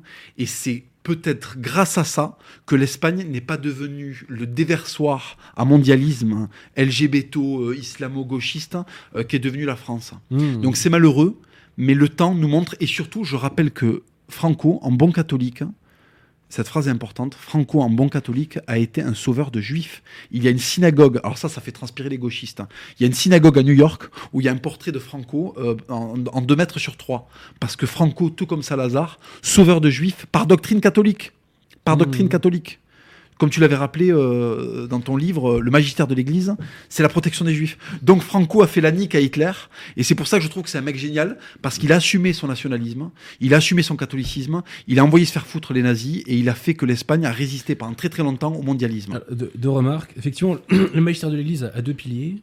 Il y a la condamnation du talmudisme, qui est une constante de l'Église depuis, euh, depuis toujours, enfin depuis c'est au XIIIe siècle que c'est apparu, et effectivement la protection euh, des individus. On fait le distinguo donc entre euh, la spiritualité, qui est fausse, et euh, les individus. Euh, que voulais-je dire aussi? Euh, Oui, n'oublie pas une chose, c'est que si les Rouges avaient gagné en Espagne, en 1940, ils auraient été alliés de Staline, et donc Allié d'Hitler. Allez, d'Hitler, hein. soit dit en passant. Soit dit en passant. Est-ce qu'il y a d'autres questions éventuellement? Euh, Oui. Une question euh, d'offensive du CAC. Papacito dit admirer Saint-Louis. Pouvez-vous lui poser une question sur le choix de ce roi d'avoir fait porter la rouelle aux Juifs? Alors, c'est sou- ouais, C'est- c'est- je, je viens de répondre. C'était euh, à l'époque la, la décision. euh, c'était c'est le concile de Latran, je crois notamment, qui l'avait euh, qui avait validé ça, euh, qui à l'époque estimait que c'était qu'il fallait le faire. Voilà. Bon, bah, c'est le magistère de l'Église euh, infaillible. Alors moi, par rapport à Saint-Louis, c'est une question qu'on me pose souvent parce qu'on me dit tu admires Saint-Louis, mais comme tu n'es pas euh, antisémite, comment ça se fait que tu admires quelqu'un qui a pu, euh, euh, qui a pu s'en prendre aux Juifs? Alors, euh, Moi- prendre faut, faut Oui, voilà, voilà. pas des violences. non mais, non mais surtout, c'est pas ça. C'est que surtout, ce qui est important de dire, c'est que nous sommes dans un cadre médiéval. Dans un cadre médiéval, les sujets sont censés avoir la même religion que leur roi. C'était quelque chose qui était, euh, Oui, tout à fait. ouais. euh, c'était quelque chose qui faisait partie de la normale. D'ailleurs, c'est à creuser cette idée-là. hein, La passé. France était un des seuls pays d'Europe à avoir une communauté juive régulière. Il y a d'autres pays médiévaux qui n'ont pas eu de, de- de communauté juive régulière. L'Espagne, par exemple, a dégagé euh, les populations musulmanes et en même temps a dégagé les juifs d'Espagne. Donc ils ont mis fin à cette présence juive. Or, la France, tout au long du Moyen Âge, a bénéficié de la présence juive. Alors, euh, Saint-Louis leur a fait porter la rouelle à certains moments, selon certains historiens, aussi pour les protéger. C'est-à-dire que il y avait une forme de discrimination positive. Donc on ne pouvait pas juger, entre guillemets, le juif comme on jugeait le chrétien. Euh, Mmh. C'était pas la même juridiction. En Espagne, la pratique, le port de la roue, notamment euh, dans, le, dans le, le comté d'Aragon, euh, faisait que les crimes commis par des juifs étaient jugés par leur communauté. Mmh. Donc la rouelle avait aussi Le cette fonction-là. C'était une manière de dire attention, cette personne-là euh, doit être. C'est comme aujourd'hui si on jugeait euh, les musulmans selon la charia en France. Il y aurait beaucoup de gens qui n'auraient plus de main dans la rue, plutôt Euh, que d'avoir un bracelet électronique. Sachant que Philippe le Bel avait expulsé les Juifs, mais qu'il les a fait revenir. hein, donc c'est Tout à fait. c'est compliqué comme histoire. hein. Et je rappelle que Philippe le Bel était. euh, que Saint-Louis, pardon, euh, j'aime souvent le dire, il était moitié espagnol. Sa mère, c'est. euh, Ouais, ouais, Blanche de Castille. Blanche Ouais. de Castille. Donc je, suis très, fier de ça. Tout à fait. Bah, Saint-Louis, euh, qui a eu d'ailleurs un, un des règnes les plus longs hein, de, de- de l'histoire de France, et c'est le sommet de la civilisation politique d'un certain point de vue, puisque c'est celui qui a le, le- le plus essayé de d'organiser la société pour que les hommes aillent au ciel. Voilà, tout simplement. Mais la morale de l'histoire, c'est qu'il faut lire le magistère de l'Église. C'est beaucoup plus intéressant que les références du premier auditeur qui a posé une question. Alors, une question euh, d'Igor Younes. Que pense Papacito d'Al-Assad? Alors j'aime beaucoup Bachar al-Assad. Euh, j'aime Bachar al-Assad parce qu'il est de la trempe des, des, des, Arabes comme l'était euh, Saddam Hussein, que j'aime beaucoup, y compris pour son, y compris pour son œuvre politique. Euh, J'ai de l'admiration pour Assad, un homme qui est resté à la tête d'un pays pour garantir... C'est un alaouite, il vient du nord du pays. Alors il faut savoir que les, les alaouites sont considérés par les musulmans comme étant des traîtres, presque des chrétiens. Parce que les, les alaouites sont les descendants euh, en fait, ils ont un islam qui est très proche du christianisme en réalité, et même qui est très proche de certains rites qui sont grecs, qui, qui, qui datent de, de l'époque où il y avait des Grecs en Syrie. Donc, j'ai j'ai des amis alaouites. Euh, je respecte beaucoup l'œuvre de Bachar al-Assad, je respecte son courage. Je suis très heureux qu'il ait réussi à rester à la tête de son pays. Je remercie cet homme de protéger les minorités yazidis et chrétiennes orthodoxes catholiques qui est en Syrie. Et je respecte cet homme pour être resté face à la menace, resté debout face à la menace Ouais, la ouais, plus ouais. violente de ce siècle qu'a été l'État islamique. Donc bravo Bachar al-Assad, il a tout mon soutien. J'adore euh, cet homme. Ce qui est très intéressant, c'est de voir à quel point euh, Macron a commencé à stresser quand est sortie l'affaire Benalla, alors qu'en fait c'est quelque chose de complètement dérisoire en vérité. tout à fait. Euh, et même maintenant ensuite, comme alors là c'est plus sérieux, hein, les gilets jaunes, et de voir que Bachar quand même euh, est resté assez stoïque, me semble-t-il. hein. Oui, tout à fait. ouais. Ouais. C'est-à-dire que lui, c'est pas Benalla, c'est euh, Ouais, ouais, ouais. 300 millions de Benalla avec des couteaux et prêt à égorger. Donc euh, euh, bravo à lui. Et Baby Bachar, qui, euh, quand même, rappelons-le, qui a été diabolisé pendant le quinquennat Hollande, alors qu'il était le premier à combattre l'État islamique qui derrière nous tout a, à fait, tout à fait. nous a attaqué. hein. Soit dit en passant. Est-ce que vous avez une dernière question éventuellement? Euh, Oui, une question d'Alex Delarge. Vous dites que Franco a envoyé se faire, avoir- euh, se faire voir les nazis, mais quid de la division Azul sur le front de l'Est? Mais c'est très simple, c'est une politique de couverture. C'est une politique de couverture. Mais euh, l'élément fondamental euh, de la diplomatie de Franco, euh, et d'ailleurs c'était en combinaison avec le maréchal Pétain, c'est d'avoir fait échouer l'opération Félix pour aller conquérir Gibraltar. À ce moment-là, dans l'état-major nazi, il y a ceux qui veulent déjà aller attaquer la Russie, et il y a ceux qui veulent d'abord s'emparer de la Méditerranée et sécuriser la Méditerranée. Hitler, dans un premier temps, opte pour la sécurisation de la Méditerranée, mais ça ne va pas avoir lieu parce que Pétain et Franco vont euh, se jouer de lui. C'est pas le lieu, euh, je vais pas entrer là-dedans, ça nous prendrait trop de temps, mais se sont joués de lui, euh, notamment avec le rendez-vous de Hendaye. euh, et je crois qu'il y a une phrase très célèbre de Hitler qui dit Je préfère me faire arracher 5 dents que de, Que de revoir. que de- de, que de renégocier avec, avec Franco. Et tout ça n'a pu avoir lieu, je tiens à citer son nom, que grâce à un japonais, l'attaché militaire japonais Renzo Sawada, qui était un aviateur, véritable ami de la France et ami de René Fonck.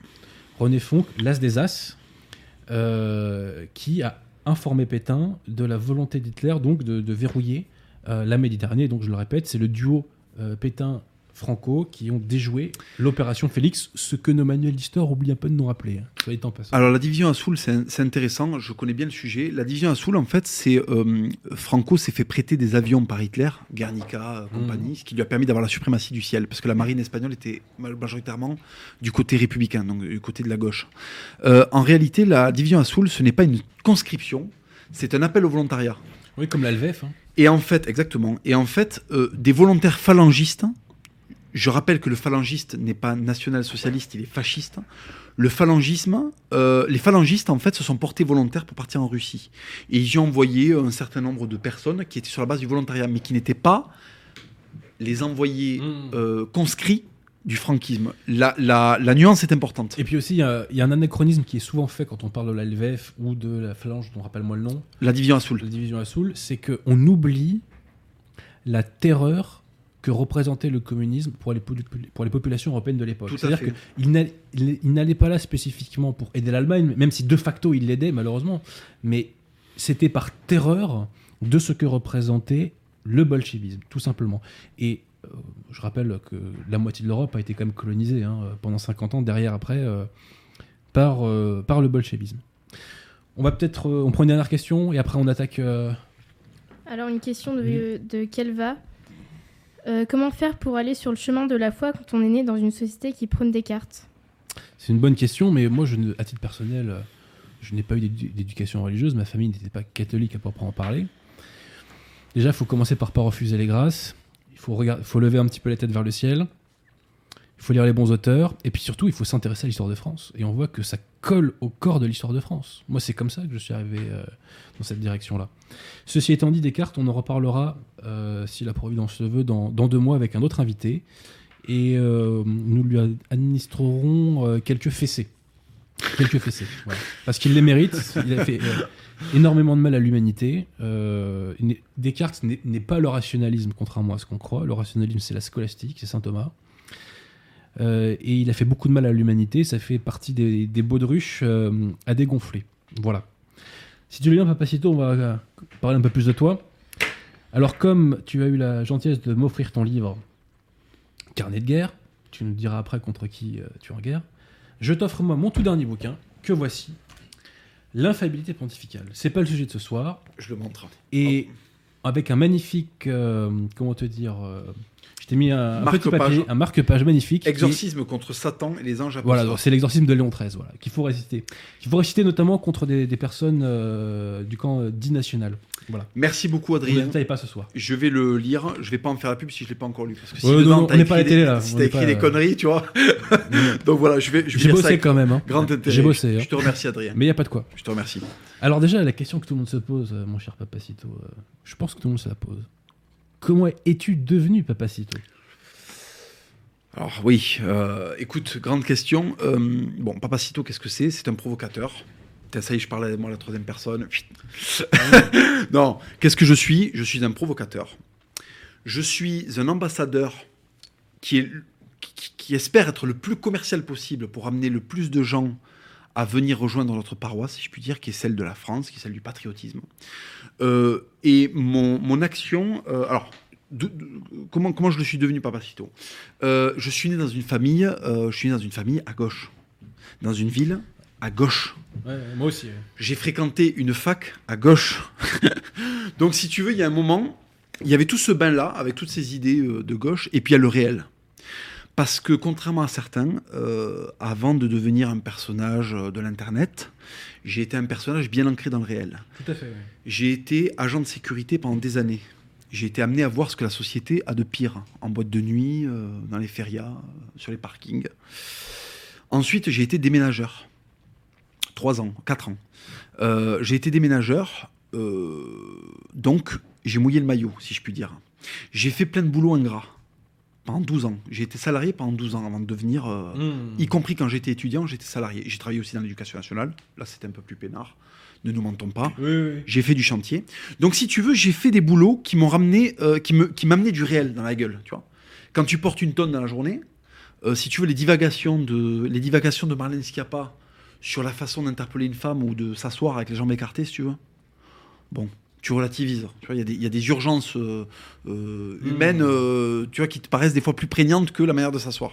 Donc tout ça a fait qu'il y avait une espèce de paradoxe entre ce monde plein d'idéaux, euh, plein de, plein de, de- d'espoir, plein d'angélisme, plein de relativisme qui m'entourait dans ma ville, dans mon lycée, dans ma famille, et puis ce réel que m'envoyait la vie dans la gueule. Et de cette confrontation entre deux paradoxes est née une volonté profonde de justice et de vérité. Et je me suis dit, ma mission à partir de maintenant, à partir du moment où je me rends compte euh, dans quoi on baigne, dans quel mensonge on baigne, dans quelle injustice on baigne, mon, rôle, ça va être euh, d'être euh, un, d'être un, propageur de vérité, un propageur de, de, de conscience, je sais pas comment on dit, euh, une espèce de Un porte-voix. ouais, un porte-voix de ce réel. de- et une forme de brise-glace aussi, peut-être. Comme je ne suis pas Brise-glace idéologique, j'entends. comme je n'ai pas, euh, comme j'ai l'humilité, comme j'ai l'humilité de comprendre que je ne suis pas un grand penseur et que je ne suis pas un théoricien, j'estime en revanche être un bon provocateur. Je l'ai fait par ce par quoi j'étais bon, c'est-à-dire par la provocation, par la punchline. Je suis un bon gouailleur, donc j'ai mis cette gouaille au service, euh, au service de mon intime conviction Oui, oui. et de, et de, et de mon combat patriotique. Voilà. C'est comme ça que je suis devenu Papacito. C'est c'est par la, la confrontation de ce paradoxe. Et l'élément déclencheur, c'est l'affaire Mera. Euh, c'est l'affaire Mera où j'étais entouré de gens qui voulaient absolument faire de ce Mohamed Mera un individu euh, complètement isolé de ce qui a pu le produire culturellement et Oui, familialement. voilà, le bouddhisme, le... Je refuse ça. Ce Oui, mec-là oui. est le produit de quelque chose de bien particulier. Et s'il a fait ce qu'il a fait, moi je suis catholique, on ne tue pas des enfants dans ma ville. Mmh. Peu importe leur religion, on ne tue pas des enfants dans ma ville. Je refuse ça. Donc à partir de ce moment-là, Papacito est né, euh, provocateur euh, et vexatoire. Et alors, tu sais, on, on- on te caricature, caricature souvent en te limitant euh, à certaines formules, je dis pas vulgaires, je dis grossières, de, de- de ton langage que tu emploies. Quand on est intel- intellectuellement honnête, on sait, quand on t'écoute, quand on te lit, qu'il y a du fond derrière tout ça. Et on, on s'aperçoit que tu es aussi quelqu'un de cultivé. Merci. Alors moi, je te pose la question, comment es-tu arrivé à la lecture et au livre? Alors il faut savoir que malgré tout, mes parents étaient des gens, tu sais, nos, euh, les- l'immigration espagnole euh, post-franquisme. Non mais il y en a eu des pires, hein, on est d'accord. hein. Il y en a eu des pires. Ouais, voilà, voilà, il y en a eu des pires. Il y en a eu des pires. euh, Euh, L'immigration post-franquiste a au moins euh, un mérite, même si elle est de gauche, et qu'elle a beaucoup influencé, euh, elle, a beaucoup, elle a beaucoup contribué, c'est vrai, à la gauchisation de Toulouse, par exemple. Ça, c'est une ouais, vérité. et, puis, et puis de toi à moi, elle a contribué beaucoup au maquis, mais dans le mauvais sens du terme. Alors ça, c'est la grande, ça, c'est la grande discussion entre nous. Ouais. Voilà, bon, passons, passons. Bon, ouais, passons, voilà, on va pas s'arrêter là-dessus. ouais. Euh, ils avaient au moins quand même quelque chose d'important, c'est qu'ils avaient compris euh, qu'en France, ils avaient compris ce qu'était la France par rapport à la culture. Ils avaient compris que la culture française, c'est la culture. C'est justement ça. Se cultiver, c'est être français, c'est être un peu plus français. Euh, et donc, euh, il y a une tradition dans ma famille euh, de transmission du savoir, de culture, et surtout, je suis content parce que nous, les Espagnols, nous avons compris, majoritairement, nous avons compris, nous étions dans un pays bien spécifique qui est la France, et nous avons compris la France. Et je suis très content qu'il y ait des membres euh, de la communauté espagnole qui se soient illustrés de belle manière en France. Je suis content de ça. Il n'y a pas de gens qui me font rougir. Alors, il y a une certaine Hidalgo.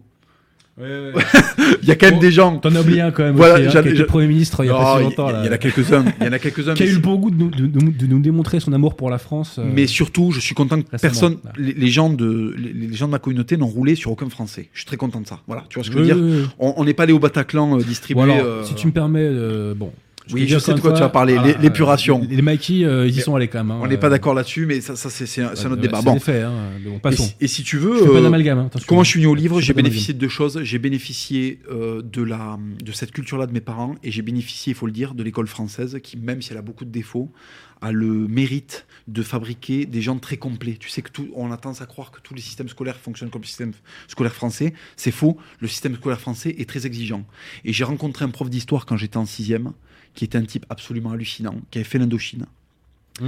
Euh, qui était un mec, j'avais un respect pour ce type-là qui était énorme, et c'était un gars, c'était un On parle de... souvent d'Indochine d'ailleurs. Ouais, ouais, c'est vrai, c'est un tes références. Hein. Parce que l'Indochine, c'est la trahison, c'est la première fois que le politique trahit à ce point-là. Il y a eu 14-18. C'est pas pareil. Ouais. Mais là, c'est très prégnant parce que c'est vraiment la France entière contre ses militaires, hmm. malgré eux, euh, presque de façon. Euh, mais c'est une tragédie pour moi, ça. Bon, bref. Mais c'est. Puis on a, on a, envoyé des gars faire une guerre qu'on savait déjà perdue et qu'on voulait absolument pas gagner. c'est terrible. On les a enfermés dans quelque chose de terrible. Bref.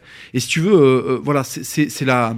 C'est ce mec-là, tu vois, ce mec-là, et puis d'autres choses, la culture française. Et puis j'ai compris très rapidement que la France nous offre ça et qu'il faut le prendre, il faut le cueillir. Il y aurait des livres entiers à écrire euh, sur ce phénomène qui est que la, lecture métamorphose un individu. Tout à fait. C'est ça qu'il faut que les gens comprennent, c'est que lire, ça sert à tout. Ça sert à être plus beau, plus fort, plus intelligent, euh, plus solide. Alors, il faut lire les bons bouquins après, bien entendu. Il hein. ne faut pas lire Christine Angot et Yann Moix. Mais euh, les bons bouquins métamorphosent les individus. Tout à Métamorphose. Voilà. et la lecture, en tant qu'exercice régulier de bon ouvrage, servira toujours. Ça fait travailler la mémoire, ça fait travailler l'esprit de synthèse. Euh, à titre personnel, moi je lis beaucoup et, je pense que c'est grâce à ça que j'ai l'esprit très très clair. Euh, quand je fais une conférence, j'ai pas de notes. Quand je plaide, j'ai pas de notes. Euh, et, voilà. C'est pour ça que l'un des objectifs du rendez-vous de la réaction, c'est vraiment l'arrivée ou le retour au livre. C'est absolument, absolument capital. Et alors donc, tu as un peu répondu, mais comment es-tu arrivé au patriotisme? Parce que moi, qui suis un Gaulois de souche, devenir patriote, ça n'a pas été naturel. Parce qu'on nous a tellement injecté dans les veines la haine de la France, je dirais explicitement ou implicitement, que devenir patriote a été un long processus. Moi, c'était grâce au livre d'histoire à titre personnel. C'était pas euh, France 98, tu vois. Je dis ça parce que, anecdote, euh, quelqu'un en, en amphi un jour euh, a dit près d'une de mes connaissances euh, qu'elle n'avait jamais été euh, aussi fière d'être française euh, que lorsque la France a gagné la Coupe du Monde 98. Voilà, donc ça, c'est compliqué à gérer. Bref, toi, comment tu es arrivé, mon cher Papacito, Papacito, au patriotisme? Par le décor. Enfant, je marchais dans Toulouse et je voyais des églises romanes. Je croyais que c'était normal. Mmh. Et puis un jour, je voyage et je vais, euh, étant petit, hein, et je vais en Europe de l'Est. Et je vois qu'il y avait un type d'église très joli, mais il y avait ce type d'église-là. Et puis un jour, je mets les pieds à Paris, à Cluny-la-Sorbonne, et je découvre l'art gothique. Je rentre dans Notre-Dame et je découvre l'art gothique. Et je me rends compte que la France est non seulement la dépositaire de ce qu'il y avait de plus beau chez les Romains, mais qu'en plus elle est la dépositaire de ce qu'il y avait de plus beau chez les Germains, la France hmm. romane et la France franque. Ma belle-mère habite Soissons. Je suis allé à Soissons. La ville m'a stupéfaite. Je l'ai trouvée magnifique. Euh, moi, je suis ma latinité m'a donné un rapport à l'esthétisme important. Hmm. Donc c'est par l'esthétisme de la France que j'ai pris conscience de sa dimension. Il y a une église à Toulouse qui s'appelle Saint-Cernin, qui a été bâtie parce que Saint-Saturnin, il s'appelait pas Saint-Cernin, il s'appelait Saint-Saturnin, a été, en fait, c'était un Romain qui s'est converti au christianisme, et il a été traîné par un taureau depuis la place du Capitole jusqu'à l'endroit où il y a la, place, l'église Saint-Cernin. Il a été traîné parce qu'il était venu prêcher le, christianisme dans un, dans un palais romain. Qu'est-ce que m'apprend cette histoire sur ma ville? Elle m'apprend qu'il y avait des Romains que la, date de ma ville, contrairement à San Francisco, contrairement à New York, elle est, euh, elle est antique. Euh, je vais visiter Totavel, qui est une grotte euh, qui, qui est pas, pas loin de Toulouse. Je vais visiter Lascaux. Enfin, on n'a plus le droit maintenant. Je vais visiter le Pêche-Merle et je me rends compte que, y compris à l'époque des Néandertaliens, tu te rends compte, j'habite une région où il y a des Néandertaliens, il y a des vestiges gaulois, il y a des vestiges romains, gallo-romains, Tu parles souvent de ta région. hein. Visigoth. Ouais, ouais. francs. Mais qu'est-ce qui se passe hein? Est-ce que c'est Disneyland? Est-ce que chaque fois qu'on met les pieds quelque part, on est dans le creuset d'une civilisation encore différente de la précédente? Tu te rends compte de cette richesse hein? Mmh. Moi, quand j'ai pris conscience, je suis allé en Bretagne, chez les Celtes. Rien à voir avec Toulouse. Pas de briques roses, des dolmens. Mmh. Magnifique Je suis- la Bretagne. Je suis allé en, en- en Savoie, je vois ça, je vois cette diversité. Je me fous à table, il y a 300 fromages. Je commande un verre, il y a 300 pinards. 300, euh, il y a 300 000 pinards.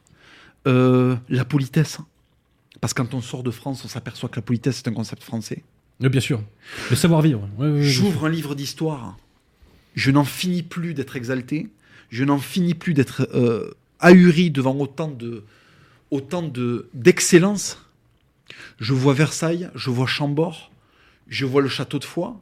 Mais attends, mais moi je suis moi je suis saturé là. Je suis Mmh. transpercé. Je suis transpercé. Moi, j'ai été transpercé par la beauté de la France. Mon amour, du, mon amour de la France et mon patriotisme est venu par la constatation de ce que la civilisation française Oui, a oui. produit Et, il faut- il et faut- qui est inégalé, et- et sans chauvinisme aucun, la France est le plus beau pays au monde. Euh, et la France je le a pense. produit euh, la civilisation la plus raffinée au monde. Tout à fait. Bon, les Allemands sont plus forts que nous en musique, il faut le reconnaître. Mais euh, voilà, après, en littérature, on est les champions olympiques. euh, Mais quand tu dis les euh, Allemands sont plus forts que nous, qu'est-ce que sont les Allemands et qu'est-ce que sont les Français si ce n'est un peuple cousin? Ouais, enfin bon. euh, Ah ben, je rappelle que les Français, en tout cas ceux qui vivent au nord de Montauban, sont des Francs et les Francs, c'est une tribu germanique. Ouais, alors, on est d'accord, mais c'est une tribu germanique qui s'est fondue dans la civilisation qui était sur Tout à place. fait, Et ça, tout à le- fait. Et ça, c'est le génie de Clovis. hein. Mais j'aime beaucoup la France de Charlemagne. Oui, oui, tout à fait, euh, moi aussi, tout à fait, moi aussi. Qui est d'ailleurs un, un roi et un empereur français et non pas allemand. euh, on s'est fait usurper euh, par les Teutons. Même si elle s'est fait au détriment des Visigoths, que j'aime beaucoup aussi, puisqu'ils ont fait ma région. ouais, voilà. Mais voilà, j'aime beaucoup la France de Charlemagne. D'ailleurs, il était, les Saxons se rappellent de Charlemagne, mais pas forcément très bien. À tort et à raison. Alors, en fait, c'est le bon sens hein, qui t'a converti à la, au patriotisme. Alors, j'invite les gens à regarder une vidéo qui est très très belle. Le titre est en anglais, donc je n'enfreins pas les règles de la radio. Ça s'appelle Friends from Above. Et c'est donc un. Je sais pas si des hélicoptères ou des avions qui filment la France euh, de haut. Et donc on voit les paysages, les villages magnifiques, euh, euh, tu vois, donc les forêts, les châteaux, et c'est c'est à tomber par terre, quoi. C'est à tomber par terre. Et si un jour vous voulez vous détendre, bah, vous allez sur YouTube, vous tapez Claude Debussy, ou alors vous tapez village français, et vous regardez les images des villages français, et c'est- magnifique, quoi. Et quand on habite en île d'Afrique, de France, pardon, excuse-moi, euh, c'est ressourçant. Alors donc, en 2012, tu crées ton blog. Ta BD sort en 2017 ou Euh, 2018? oui, j'ai j'ai pas, pas les dates. oui. Et alors, euh, je vais te cirer un peu les pompes, les chaussures, n'est-ce pas? Ta BD a été un carton en termes de vente. Tout à fait. Mais est-ce que tu peux nous dire dans quelle mesure elle a été un carton? Parce que moi, ça m'intéresse. Elle a été. Alors, je, je vais dire déjà, il faut savoir que le. on- on dit les faits, hein, il ne s'agit pas de. Oui, oui, tout à fait. Euh, on, est, bon, on est à plus de 25 000 BD vendus pour, euh, c'est- c'est- pour FDP de la mode. C'est titanesque. Hein. Il faut savoir que quand un éditeur. Le marché de la BD est saturé depuis très longtemps. T'es disque d'or, là, euh, non Ah oui, là, je euh, suis, là, je suis numéro des ventes. euh, Ouais, ouais, duo avec Aya Nakamura très bientôt euh, au Energy Music Award. Euh, on va, euh, en fait, on va, on va considérer que 4000 ventes est un très bon score dans la BD Dans la BD, française actuellement, mais y compris pour Albin Michel, euh, pour euh, Dupuis, euh, voilà. Pour On a explosé, on a explosé le score. Pourquoi? Parce que Marceau est un dessinateur de talent. euh, il fait, tu sais, ses détracteurs n'arrivent jamais à l'attaquer sur son dessin parce qu'il les pulvérise tous. C'est le meilleur dessinateur ligne claire euh, de France, j'ose l'affirmer. Dezio, euh, c'est la première fois qu'une BD, parce que tu sais, la BD c'est comme la télé, la littérature et compagnie. Si tu as des idées patriotes, tu es euh, invisibilisé immédiatement. Il y avait une demande. Les gens avaient besoin de voir enfin un peu de droite dans de l'art. Enfin, un peu- mais droite, ça veut rien dire. Enfin, un peu de France. Enfin, un peu de valeur. C'est synonyme, hein, droite et France. Mais tout à fait, parce qu'en fait, en réalité, la France ne veut rien dire. Il y a les valeurs françaises et il y a le reste. Ouais, ouais, ouais. Et les valeurs françaises, on sait très bien, si on est honnête avec soi-même, on sait très bien celles qu'elles sont. Et, euh, et les gens ont été très contents de voir, de- au lieu de voir des idées françaises très sérieuses, très, euh, ça a permis de donner à la droite ce qu'avait déjà la, à la droite, à la France ce qu'avait déjà la gauche, qui est en réalité euh, du, euh, du ludique. C'est Hmm. ça dont manque terriblement notre camp. On est chiant. On est chiant.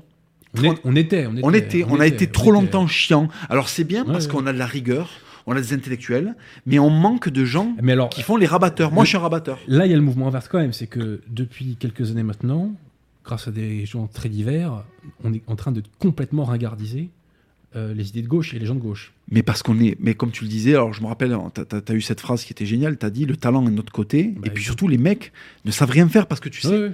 euh, ça, ça me rappelle une, une phrase de mon éditeur euh, David qui me disait que euh, les, les, les- les gauchistes vivent du concours de la, du concours de la, comment on appelle ça, de la bien-pensance en fait, de la morale. tu sais. Et en fait, ils ne vivent pas de leur excellence. Or, pour percer quand on est euh, dans la patriosphère, il faut de l'excellence. Bien sûr. Parce que sinon. euh, Et puis aussi, tu sais, de- après l'épuration, concrètement, le pognon est allé exclusivement Ah, tout à fait. aux tout à artistes fait. de gauche. Et voilà, mais c'est pas par leur talent qu'ils ont tenu. Je rappelle, je profite. Les, les artistes et les intellectuels. Je profite de ça pour rappeler que le journal Libération, L'aberration. l'Aberration, a fait la promotion pendant des années, et non pas dans un seul article comme je le pensais, de la pédophilie. Et ce journal Subventionné. est subventionné. C'est monstrueux. Ça, c'est mais- monstrueux. Mais quand j'entends ça, de braves gens qui ont été taxés pour qu'on permette à quelques intellectuels de libération de faire la promotion de la pédophilie, il y a des articles entiers. Je vais faire une enquête là-dessus. D'ailleurs, je l'annonce, euh, exclu. Je vais faire une vidéo pour parler de ça. Et je vais aller faire chez Toc Toc chez Libération pour qu'on nous explique comment ça se fait que pendant très longtemps, pendant des années, ils ont fait la promotion de la pédophilie. On a tendance à l'oublier ça. Ils ont fait un article avec un dessin qui est insupportable. On voit une gamine tailler un pi- une pipe à un mec. Oui, non, mais, non, mais attends, mais il faut le dire. Il faut le dire, c'est terrible, Faire c'est affreux. euh, Ouais, euh, non mais attends, mais c'est c'est- moi je- quand j'entends ça et, et- et comme c'est la gauche, aucun problème. Je suis Bah, terrifié, je suis terrifié. La gauche bénéficie de certaines immunités dont la droite ne bénéficie pas. Terrible. Bénéficie pas. Et donc là, tu arrives avec ton bouquin Carnet de guerre. Alors, je t'ai déjà posé la question. Carnet de guerre contre qui? Contre quoi? Mais la guerre contre les ennemis de la France, la République, en premier lieu, tu l'as très bien expliqué dans la France divisée contre elle-même que je n'ai cessé de, de- de- de promouvoir parce Je te remercie d'ailleurs. c'est une grande clé de compréhension contre, contre l'anti-France, contre, contre l'anti-morale, contre l'anti-être humain naturel. Alors, moi, j'aurais dit, à la lecture de ton ouvrage, contre la décadence anthropologique. Oui, tout à fait. Parce que c'est par cet angle-là, euh, et, et là, on sent l'homme du réel que tu es, qui confronte ton expérience de la vie, tu- quand tu parles des boîtes de nuit, de, de tes collègues, euh, de la sécurité, euh, etc., de tes expériences à la fac, tu, tu- tu confrontes cette réalité avec l'idéologie dominante, le discours ambiant. En fait, le, le- le- le- l'homme occidental est devenu, euh, est devenu tellement l'ombre de lui. Tu sais, moi, j'ai eu la chance, quand, j'étais jeune à Toulouse, il y avait encore des gens qui parlaient occitan, qui étaient de très vieux paysans, euh, qui avaient fait certains à la guerre de 14-18. J'ai eu la chance de rencontrer des, des poilus. Ces mecs-là avaient une stature. Ils avaient une manière de parler. Ils avaient des valeurs qui me faisaient me sentir. euh, tu sais, je, je voulais devenir ça. Ouais, je Tu te rends compte Je voulais devenir vieux. Quand j'étais petit, pour moi, le modèle absolu, c'était pas Batman, c'était, c'était les vieux. Je me disais, putain, mais ces gens-là portent un courage, une, une épopée en eux euh, qui fait honneur à leur siècle qui fait honneur à leurs racines. Ouais, ouais. Et j'ai vu ces gens-là mourir, et non pas 100 ans après, mais 10 ans après, j'ai vu apparaître des, des espèces de, de sous-hommes atrophiés, euh, complètement euh, vils, et, et qui étaient les antithèses de ces gens-là. Et je me dis, comment ça se fait que dans la même décennie, il y a des gens qui sont morts, qui étaient de la trempe de laquelle étaient ces vieux que j'ai pu voir, Hmm. et comment se fait-il qu'il y avait des lâches aussi lâches qui avaient pu émerger dans la même société? Tu comprends, je veux dire? Moi, ça a été un choc, ça. Je me suis dit, Hmm. comment ça se fait-il qu'il y a des poilus qui fréquentent des, des Yann Moix et des Yann Barthès? Mon Dieu, j'ai rien contre les Yann. hein. Ouais, Mais, mais- tu vois, ouais. mais, mais qu'est-ce qui se passe? Comment on, salue peut, les Bretons. ouais. mais comment on peut passer de ça à ces merdes? Pardon. C'est pas c'est un cri du cœur. Alors, si tu Ah me permets, je vais lire un petit extrait de. de- Parce qu'il faut quand même que les auditeurs euh, sachent. Ah ben, grand plaisir, savent, pardon, euh, découvrent ce qu'est la, la- la plume euh, papacitienne, on va dire ça comme ça. Alors, une révolution, c'est sur la révolution. Tu évoques la révolution et les gens euh, qui en parlent euh, à tout bout de champ. Une révolution, c'est une guerre contre son propre passé, donc une guerre contre soi. La révolution n'est pas simplement une idée jetée en l'air par un métrosexuel dans un amphi psycho. La révolution, c'est d'abord des réalités historiques, avec des déroulements concrets. Ma femme en a vécu une au Congo dans les années 90. Du coup, elle, contrairement au lâche inconscient de la fac de Toulouse, elle connaît, elle en connaît le prix et la teneur. Sa révolution communiste à elle, c'était des bandes armées en pick-up Toyota qui débarquent à 4h du matin pour violer et éventrer tout ce qui bouge sur un rayon de 800 mètres. Une ambiance avec des mercenaires de 2 mètres qui violent des mineurs sur les cadavres de leurs parents. Les mouvements de panique et la fuite en pleine nuit dans la jungle pour ne pas se faire découper à la machette par les voisins ou finir dans un bordel de campagne où la Black Solidarity n'est qu'un lointain délire de nord occidental gâté à la Kémy Seba qui oublie de nous parler du sort des pygmées quand il aborde le racisme. Les exécutions sommaires à bout portant, les gosses sur la route, la faim, la soif, la paralysie des réseaux routiers, le pacte social qui explose en quelques minutes et l'opportunité pour tout un tas de gens de régler des comptes personnels en défenestrant le voisin pour agrandir la maison. Et le plus risible dans tout cela, c'est que plus le corps est lâche et plus les idées sont extrêmes. Voilà une petite idée de la prose papacitienne. Eh ben écoute, merci d'avoir lu ce, cet extrait. On va prendre quelques questions et Allez. après on va donner la parole à Romain Guérin qui nous attend, je pense. Alors, une question euh, d'offensive du CAC. Papa, euh, Oui, c'est ça. Papacito est-il d'accord pour affirmer que la Seconde Guerre mondiale euh, soit devenue un détail de l'histoire de la Shoah? Alors, je sais pas compris la question. Que c'est un dé- Ah. la Seconde Guerre mondiale est un, ou que, le- que Soit plutôt la Shoah est détail. un détail de la Seconde Guerre mondiale. Oui. Ouais.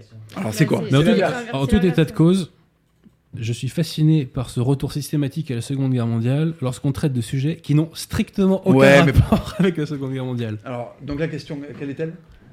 Alors, est-il d'accord pour affirmer que la Seconde Guerre mondiale soit devenue un détail de l'histoire de la Shoah? Non, je pense que les deux sont, euh, les deux ont, ont marqué. En fait, les deux ont marqué durablement et profondément euh, euh, l'é- l'époque qui a suivi. Et en fait, euh, mais fait. c'est non, mais c'est une question provocatrice. Mais bien entendu, en fait, il veut, il veut, il veut que je dise des choses. En fait, il a envie que je dise des choses antisémites. On, on- on sait de qui euh, provient cette phrase. Non, mais c'est pas grave, je vais quand même répondre. Euh, non, la Shoah n'est pas un détail de la Seconde Guerre mondiale. Ça a conditionné tout ce qui s'est passé après. Oui. Euh, donc, euh, non, voilà, je, je répondrai comme ça. J'espère que ça le satisfait.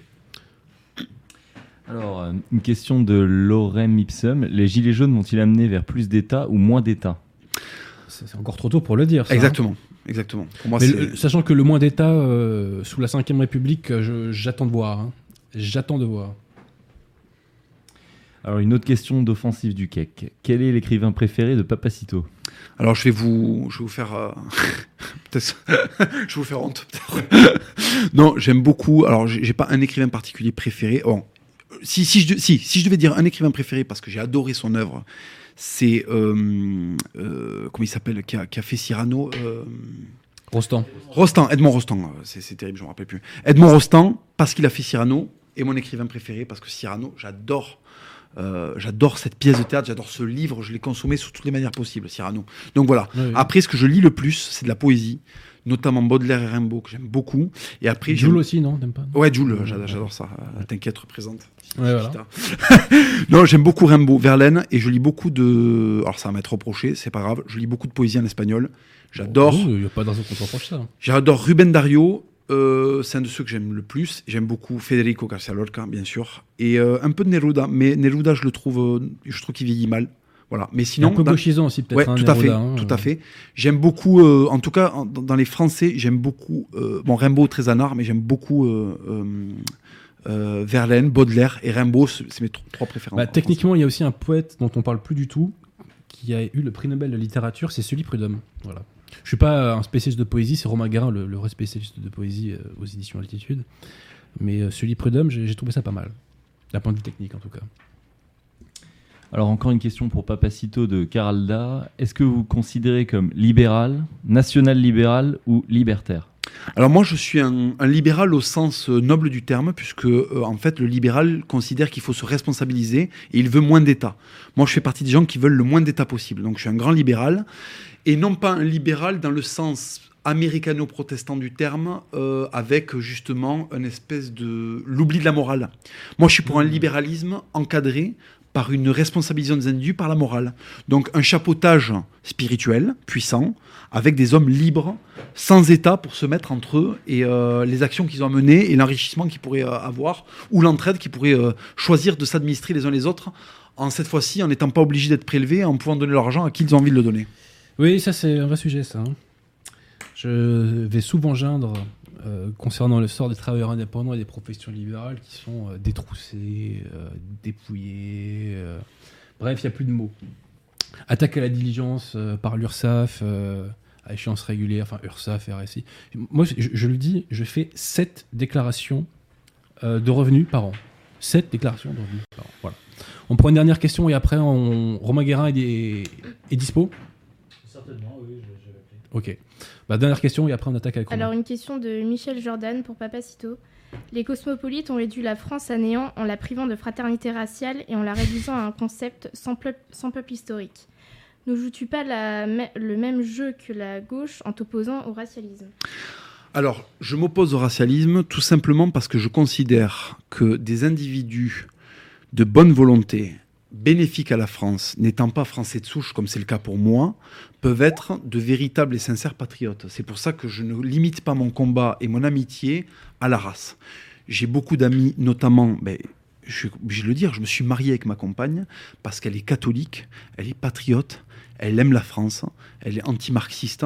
Et pour moi, cette cette, femme-là est euh, bénéfique à ma vie, et j'ose Mm. le dire, est bénéfique à la France. Et quand je vois un Magidou Kacha, quand je vois... Alors Aldosteron, il vit pas en France. Mais quand je vois des gens comme ça, qui sont de réels patriotes, quand je vois euh, monsieur euh, Toussaint, euh, je sais plus comment il s'appelle, euh, qui, qui, qui- qui bosse à la France Libre, il y a beaucoup de juifs qui sont fortement patriotes. J'en fréquente C'est pas la même question là. beaucoup, oui, mais... rarement noirs quand même. les- Oui, mais, mais puisque ça là... existe, hein, ceci Mais puisque hein. certains, dans le camp racialiste, ont posé les bases d'une race réduite à l'européen d'Europe, euh, certains considèrent que... Sachant qu'il y a à boire à manger, parce que les Albanais, euh, Oui, bon, font mais- pas arriver à titre Oui, mais bon, voilà. en tout Les cas, ça, ça a été dit par... Donc, je ne suis pas racialiste. hein. Et surtout, je pense que là, comme la race n'est pas délimitable, elle- en fait, elle est un fait. C'est-à-dire que quand on voit un blanc, on voit un noir, on voit bien que c'est deux personnes qui appartiennent à des groupes ethniques différents. Donc, on peut parler, on peut dire, oui, ces personnes-là appartiennent à deux races différentes. Le problème, c'est que à un certain degré de métissage, il est impossible de dire où s'arrête la race blanche et où commence la race noire. Ou où s'arrête la race noire et où commence la race blanche. Tu, com- tu comprends, je veux dire? Oui, Donc, oui. pour moi, comme ce n'est pas délimitable, c'est pas quelque chose euh, qui est voué à être prégnant. Et le, problème, c'est que ces mots race, racialisme, c'est un peu comme le libéralisme d'ailleurs. Personne n'en a la même définition. Ouais, et, c'est et au final, aussi. on sait même pas de quoi on C'est très parle. marqué. euh, On sait même pas de quoi on parle. Sachant que que l'on soit racialiste ou pas, euh, la remigration reste un, je dirais, un, une exigence politique euh, sans laquelle la France euh, sombrera à terme. Moi, en tout cas, je dis bienvenue à ceux euh, qui veulent. À petite dose, hein. Oui, à petite dose, À tout à fait. Non, mais attends, il s'agit petite pas, dose. il s'agit pas d'accueillir tous les gens qui ont un. Ouais. C'est pas ça que je dis, attention, parce qu'après, alors là, Non, non, Non, mais je ne je- caricature pas ton ce que je suis en train de dire, c'est que moi, je considère que quelqu'un qui est bénéfique à la France en y étant, je veux pas qu'on importe systématiquement, mais oui. quelqu'un qui est bénéfique à la France en étant né en France, mais qui n'est pas de souche française, il a toute sa place. Moi, je crois au mérite. Et quand je vois le nombre, parce que je suis obligé de le dire ça, je suis désolé, mais quand je vois le nombre de traîtres franco-français de souche qui sont des gauchistes. Et quand je vois que ces gens-là, qui sont les dépositaires de la culture de leurs ancêtres, sont les premiers à la renier, je suis désolé, mais euh, je vais pas fermer la porte à des gens qui, au contraire, euh, et moi-même d'ailleurs, moi-même étant euh, de souche, je n'ai pas de sang français. Ouais. Et pourtant, je suis un grand patriote et j'adore ce pays. Alors, on va passer un petit peu du coq à l'âne. Avant d'écouter Romain Guérin, je tiens. Ça, c'est un message qui sera récurrent euh, chez moi. C'est que je tiens à ce que les gens aident financièrement les acteurs de la cause. Nos adversaires, eux, n'ont jamais aucun problème quand il s'agit de financer, euh, je dirais, euh, les, les acteurs qui vont en première ligne, médiatiquement, politiquement, etc il est important d'aider financièrement les acteurs de la cause française. Je renvoie donc les bonnes âmes, les âmes généreuses, euh, au compte euh, Tipeee de Radio Athéna. Mais il y a d'autres façons d'aider financièrement la cause française. On peut par exemple aider euh, la librairie française à Paris, qui fait un très bon travail, etc. Il y a différents acteurs qu'on peut aider à travers Tipeee, Radio Athéna notamment. Donc je demande à ceux qui le peuvent, parce qu'évidemment tout le monde ne le peut pas, il y a des étudiants, il y a des précaires, d'aider les acteurs de la cause nationale. Sachant que euh, j'ai quand même une petite formule. Tant que les gens ont de l'argent pour s'acheter des cigarettes, donc pour se détruire le corps et leur santé, je pense qu'ils doivent aussi avoir de l'argent pour aider euh, la cause française et préparer un meilleur avenir pour leur famille et leurs enfants. Bref, est-ce que euh, Romain est là? Je l'appelle. Allons-y. Romain Guérin, auteur du journal d'Anne-France, aux Oui. éditions Altitude, soyez en passant. Tout à fait, qui était passé à l'époque euh, au rendez-vous dissident. Exact. Et t'étais pas là, d'ailleurs, il était venu euh, Ouais, tout, ouais, tout ouais. seul. euh, on l'avait reçu avec le Raptor. Allez, hop. Qui répond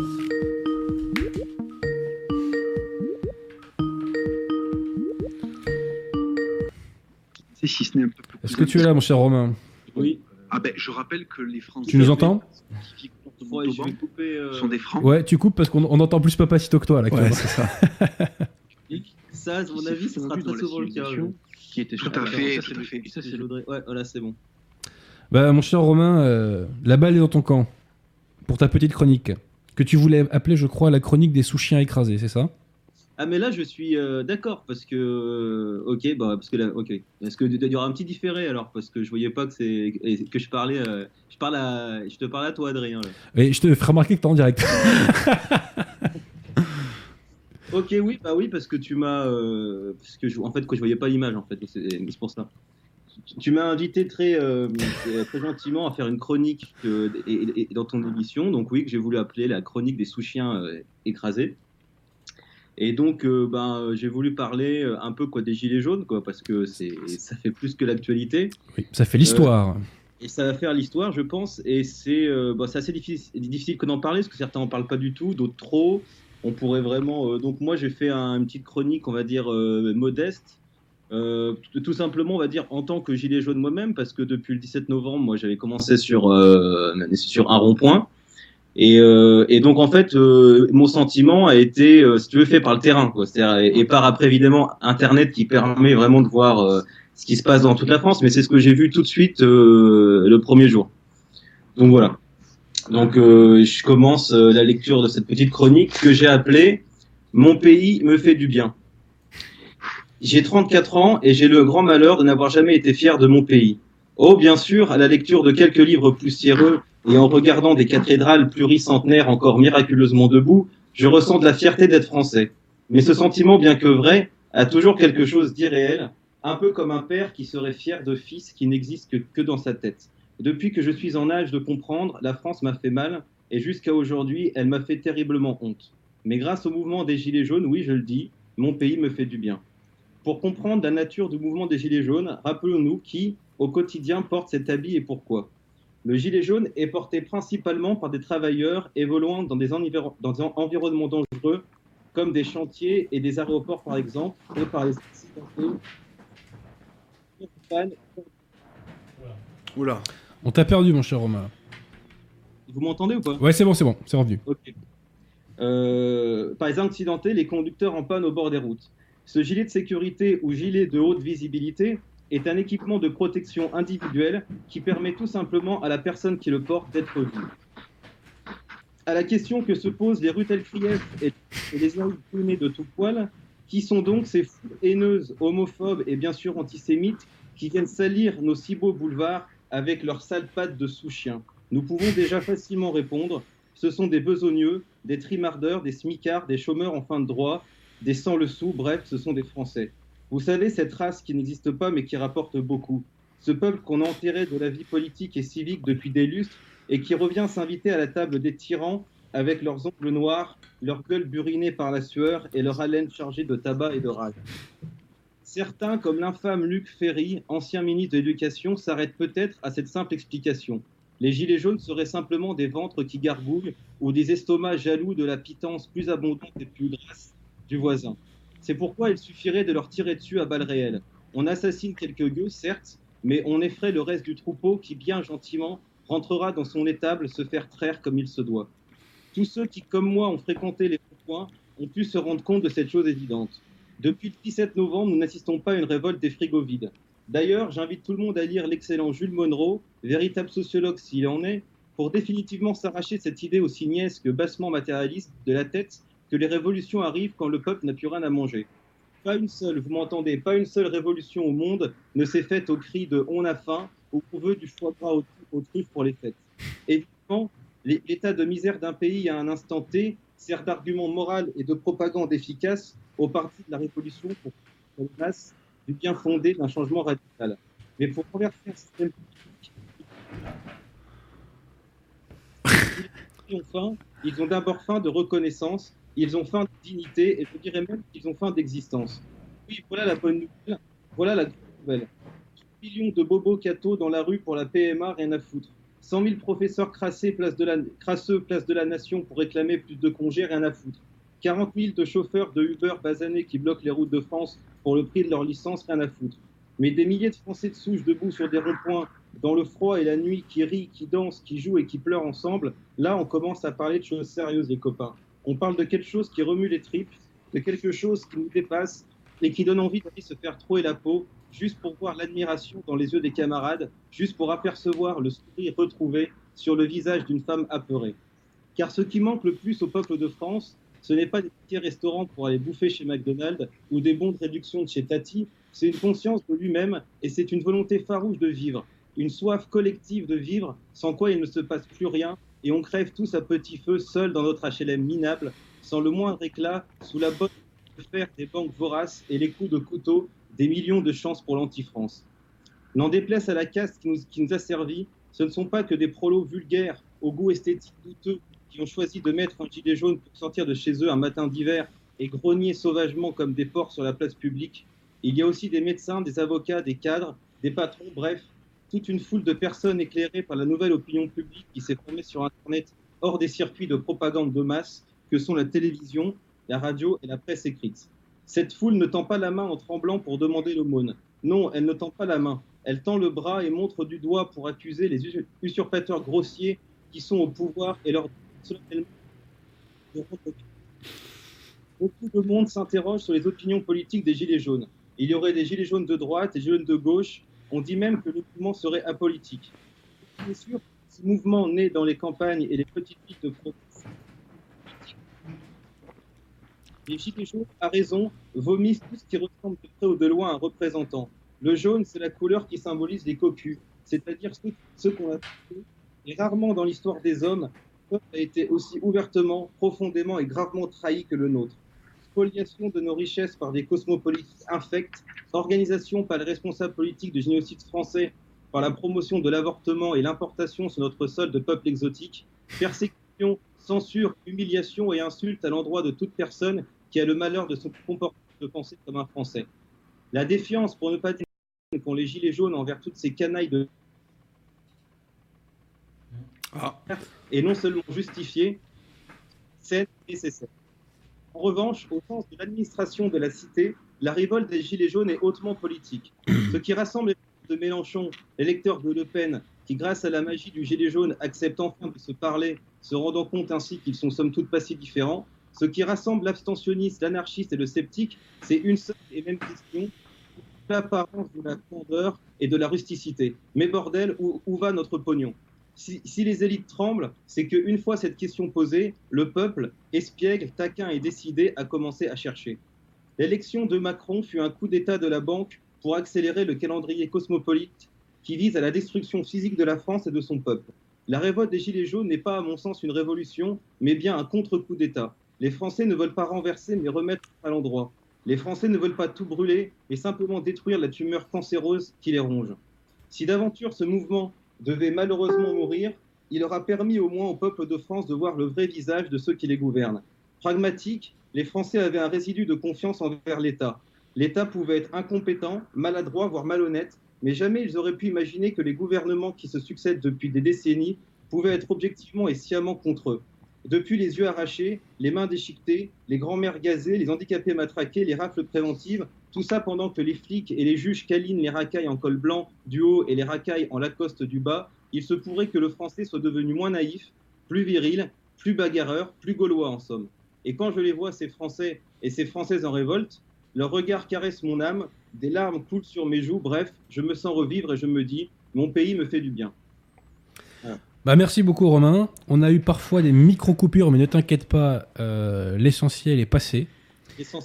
Et je pense qu'on est, comme toi, euh, beaucoup de Français à avoir non pas retrouvé la fierté d'être français, mais nos motifs de fierté d'être français émanaient souvent du passé.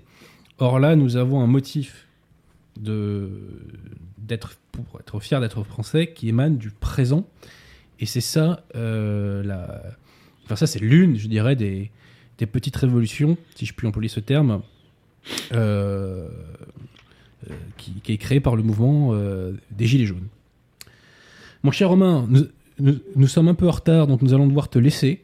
Très bien, mais Euh, je te remercie pour ta chronique, et puis j'espère qu'on se retrouvera très bientôt. Et je rappelle que tu es l'auteur de l'ouvrage Le Journal d'Anne-France aux éditions Altitude. j'ai un, j'ai, j'ai- j'ai un album qui va sortir Et un euh, album qui va sortir aussi, exact, ouais.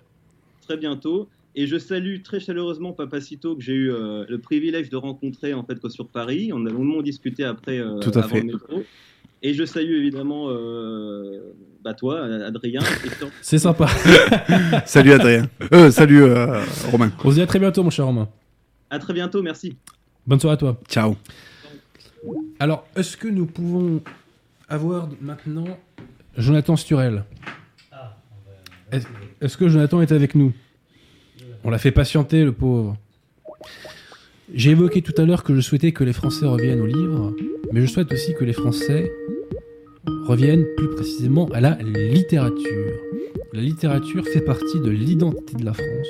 Nous avons euh, des écrivains absolument époustouflants. euh, je crois qu'il faudrait des heures et des heures pour tous les citer, entre guillemets.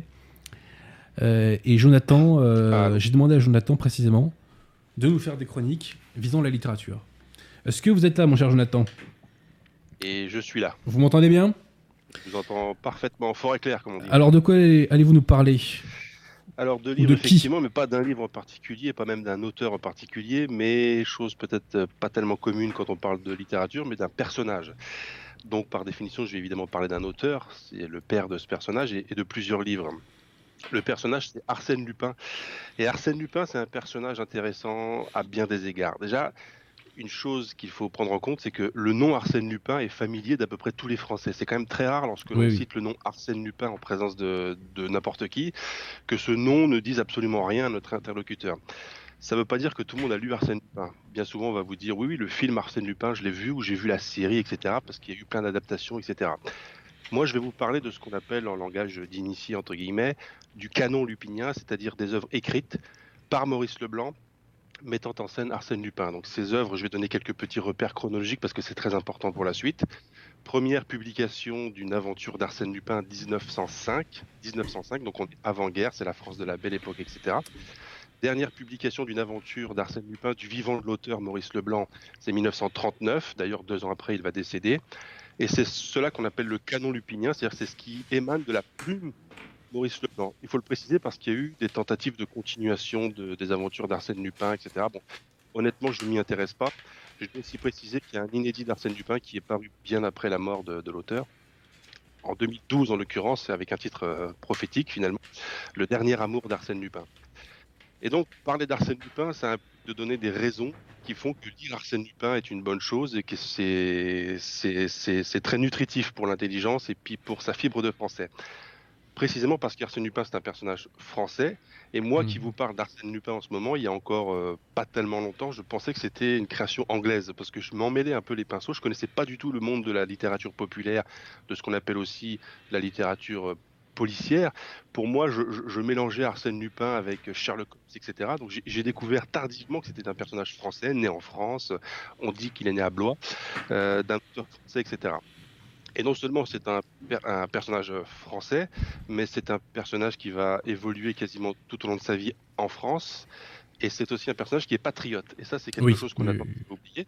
C'est qu'Arsène Lupin est patriote. Et tout au long des aventures d'Arsène Lupin, je parle du canon lupinien, l'auteur Maurice Leblanc nous donne des indices ici et là du patriotisme et des preuves de patriotisme que, que Arsène Lupin manifeste tout au long de sa vie. Euh, un petit exemple, par exemple, dans 813, qui est l'un des romans phares de l'épopée euh, lupinienne, euh, probablement l'un des plus connus avec C'est le les meilleur. Creuse. C'est le meilleur. C'est l'un- c'est vraiment l'un des meilleurs. Ouais. Et à la fin, à la fin du livre, bon, je ne vais pas dévoiler l'intrigue évidemment. À la fin du livre, il a une conversation avec euh, l'empereur d'Allemagne, avec le Kaiser, Euh, le Kaiser a vu de quoi était capable Arsène Lupin, euh, ses, ses- ses- ses dons pour résoudre des, des énigmes, etc. Enfin, il a vu que c'était un personnage complètement hors norme et il lui propose la direction de sa police personnelle impériale allemande. Ce à quoi euh, Arsène Lupin euh, répond euh, non, je peux pas. Il lui dit mais pourquoi? Puisque en fait, euh, à ce moment de l'histoire, il est censé être mort, Arsène Lupin. Euh, le personnage est censé être mort, officiellement il est mort, et puis il accepte de passer pour mort parce que ça lui permet de, de se faufiler, etc. Et le Kaiser ne comprend pas, il dit mais il n'y a plus rien qui vous attache à la France, il n'y a plus rien qui vous attache à rien en fait, vous êtes censé être mort. Il lui dit mais, mais je reste français malgré tout, et euh, quand bien même je n'ai plus de lien avec rien, le simple fait d'être français, ça c'est un lien qui ne se dénoue jamais. C'est le genre de petite phrase qu'on retrouve dans les aventures d'Arsène Lupin. Euh, donc si vous voulez euh, l'aventure d'un personnage qui est patriote et qui est, qui est sain malgré tout, c'est fou de se dire que ce personnage qui est un, Oui, cambrioleur et un voleur, mais en fait il est sain parce que c'est pas aussi caricatural qu'on le croit. C'est pas le méchant, c'est pas équivalent à Fantomas par exemple. Euh, Arsène Lupin par exemple ne fait pas couler de sang, il ne tue pas. Et surtout, il a, des valeurs en fait. Il, ne détrousse jamais les pauvres, il ne détrousse jamais les gens qui sont dans le besoin. Alors c'est pas non plus Robin des Bois, il ne, il ne reverse pas toujours son butin aux pauvres, mais néanmoins il a, il a, il a une échelle de valeurs, il a une hiérarchie de valeurs. Il- il sait très bien qui il vole et il sait très bien pourquoi il les vole. Et il a tellement des, valeurs, il est tellement à cheval sur certaines valeurs, ce qui est étonnant pour un personnage qui est un voleur et un cambrioleur, c'est que dans une aventure, je vais pas dire laquelle parce qu'il faut pas non plus spoiler comme on dit euh, de nos jours, mais il, est confronté à un moment donné à un gros haut gradé de la police, directeur euh, de, la police, etc., qui s'avère être un, ripou, comme on dit aujourd'hui, un personnage compromis. Euh, Arsène Lupin le sait, il, arrive à vaincre cet adversaire, mais il s'arrange pour le faire démissionner, il le pousse à la démission, et il lui dit, je refuse qu'un personnage corrompu comme vous continue à exercer des fonctions de policier, parce que c'est une fonction qui, ce sont des fonctions policiers qui ne doivent être occupées que par des gens qui sont euh, intègres, parce que les gens font confiance à la figure du policier, les gens remettent leur confiance effectivement à la figure du policier, et donc il fait, il pousse à la démission un personnage qui est un personnage corrompu, etc. Donc c'est pour ça que je dis qu'il est finalement assez, assez sain, c'est un personnage assez sain, qui a des valeurs, qui a des valeurs, c'est très important, qui est patriote. Donc ouais. pour, ces, sim- pour, ces, pour ces seules raisons-là, on pourrait se plonger dans la lecture d'Arsène Lupin. Mais il y a d'autres raisons qui font qu'il faut se plonger dans cette lecture d'Arsène Lupin. D'abord, c'est une immersion dans la France d'une époque où c'était bon d'être français quand même. C'est la belle époque. Quand on voit des scènes où Arsène Lupin flâne sur les grands boulevards parisiens, euh, qui n'étaient pas encore ce qu'ils sont devenus, euh, lorsqu'il se promène dans, même dans la, dans la province, à Étretat par exemple, parce que c'était la, la, commune d'Étretat, Euh, la ville d'Étretat, je ne sais même pas comment je peux la, qualifier, est un point important de l'itinéraire d'Arsène Lupin. Donc on est plongé dans ce monde de la France où, les- hommes portent des hautes formes, retirent leur chapeau lorsqu'ils croisent des femmes, vous voient les inconnus, euh, vous voient les dames systématiquement, etc. Donc c'est la France. Vous parliez tout à l'heure, j'entendais dans l'émission que la civilisation française avait produit l'une des, la, enfin, avait, avait érigé la politesse et puis euh, la courtoisie française au rang d'art. Et bien Arsène Lupin, de ce point de vue-là, est typiquement français parce qu'il a, alors il est aussi espiègle, il est, il est malin, il est sournois, il est tout ce qu'on veut, il a plein de défauts, mais il a aussi plein de qualités. Ça, c'est encore une des raisons qui, qui nous font aimer Arsène Lupin. L'autre raison, c'est que c'est parfaitement bien écrit. En fait, la plume de Oui, Maurice oui. Leblanc est sublime, en fait. Oui. Et lorsqu'on considère que c'est la littérature policière, parce que malheureusement, si vous voulez trouver les aventures d'Arsène Lupin aujourd'hui, euh, vous les trouverez dans n'importe quelle librairie au rayon euh, policier. J'ai du mal à considérer qu'Arsène Lupin fasse partie du registre de la littérature policière. Pour moi, c'est la littérature d'aventure. Oui, tout à fait.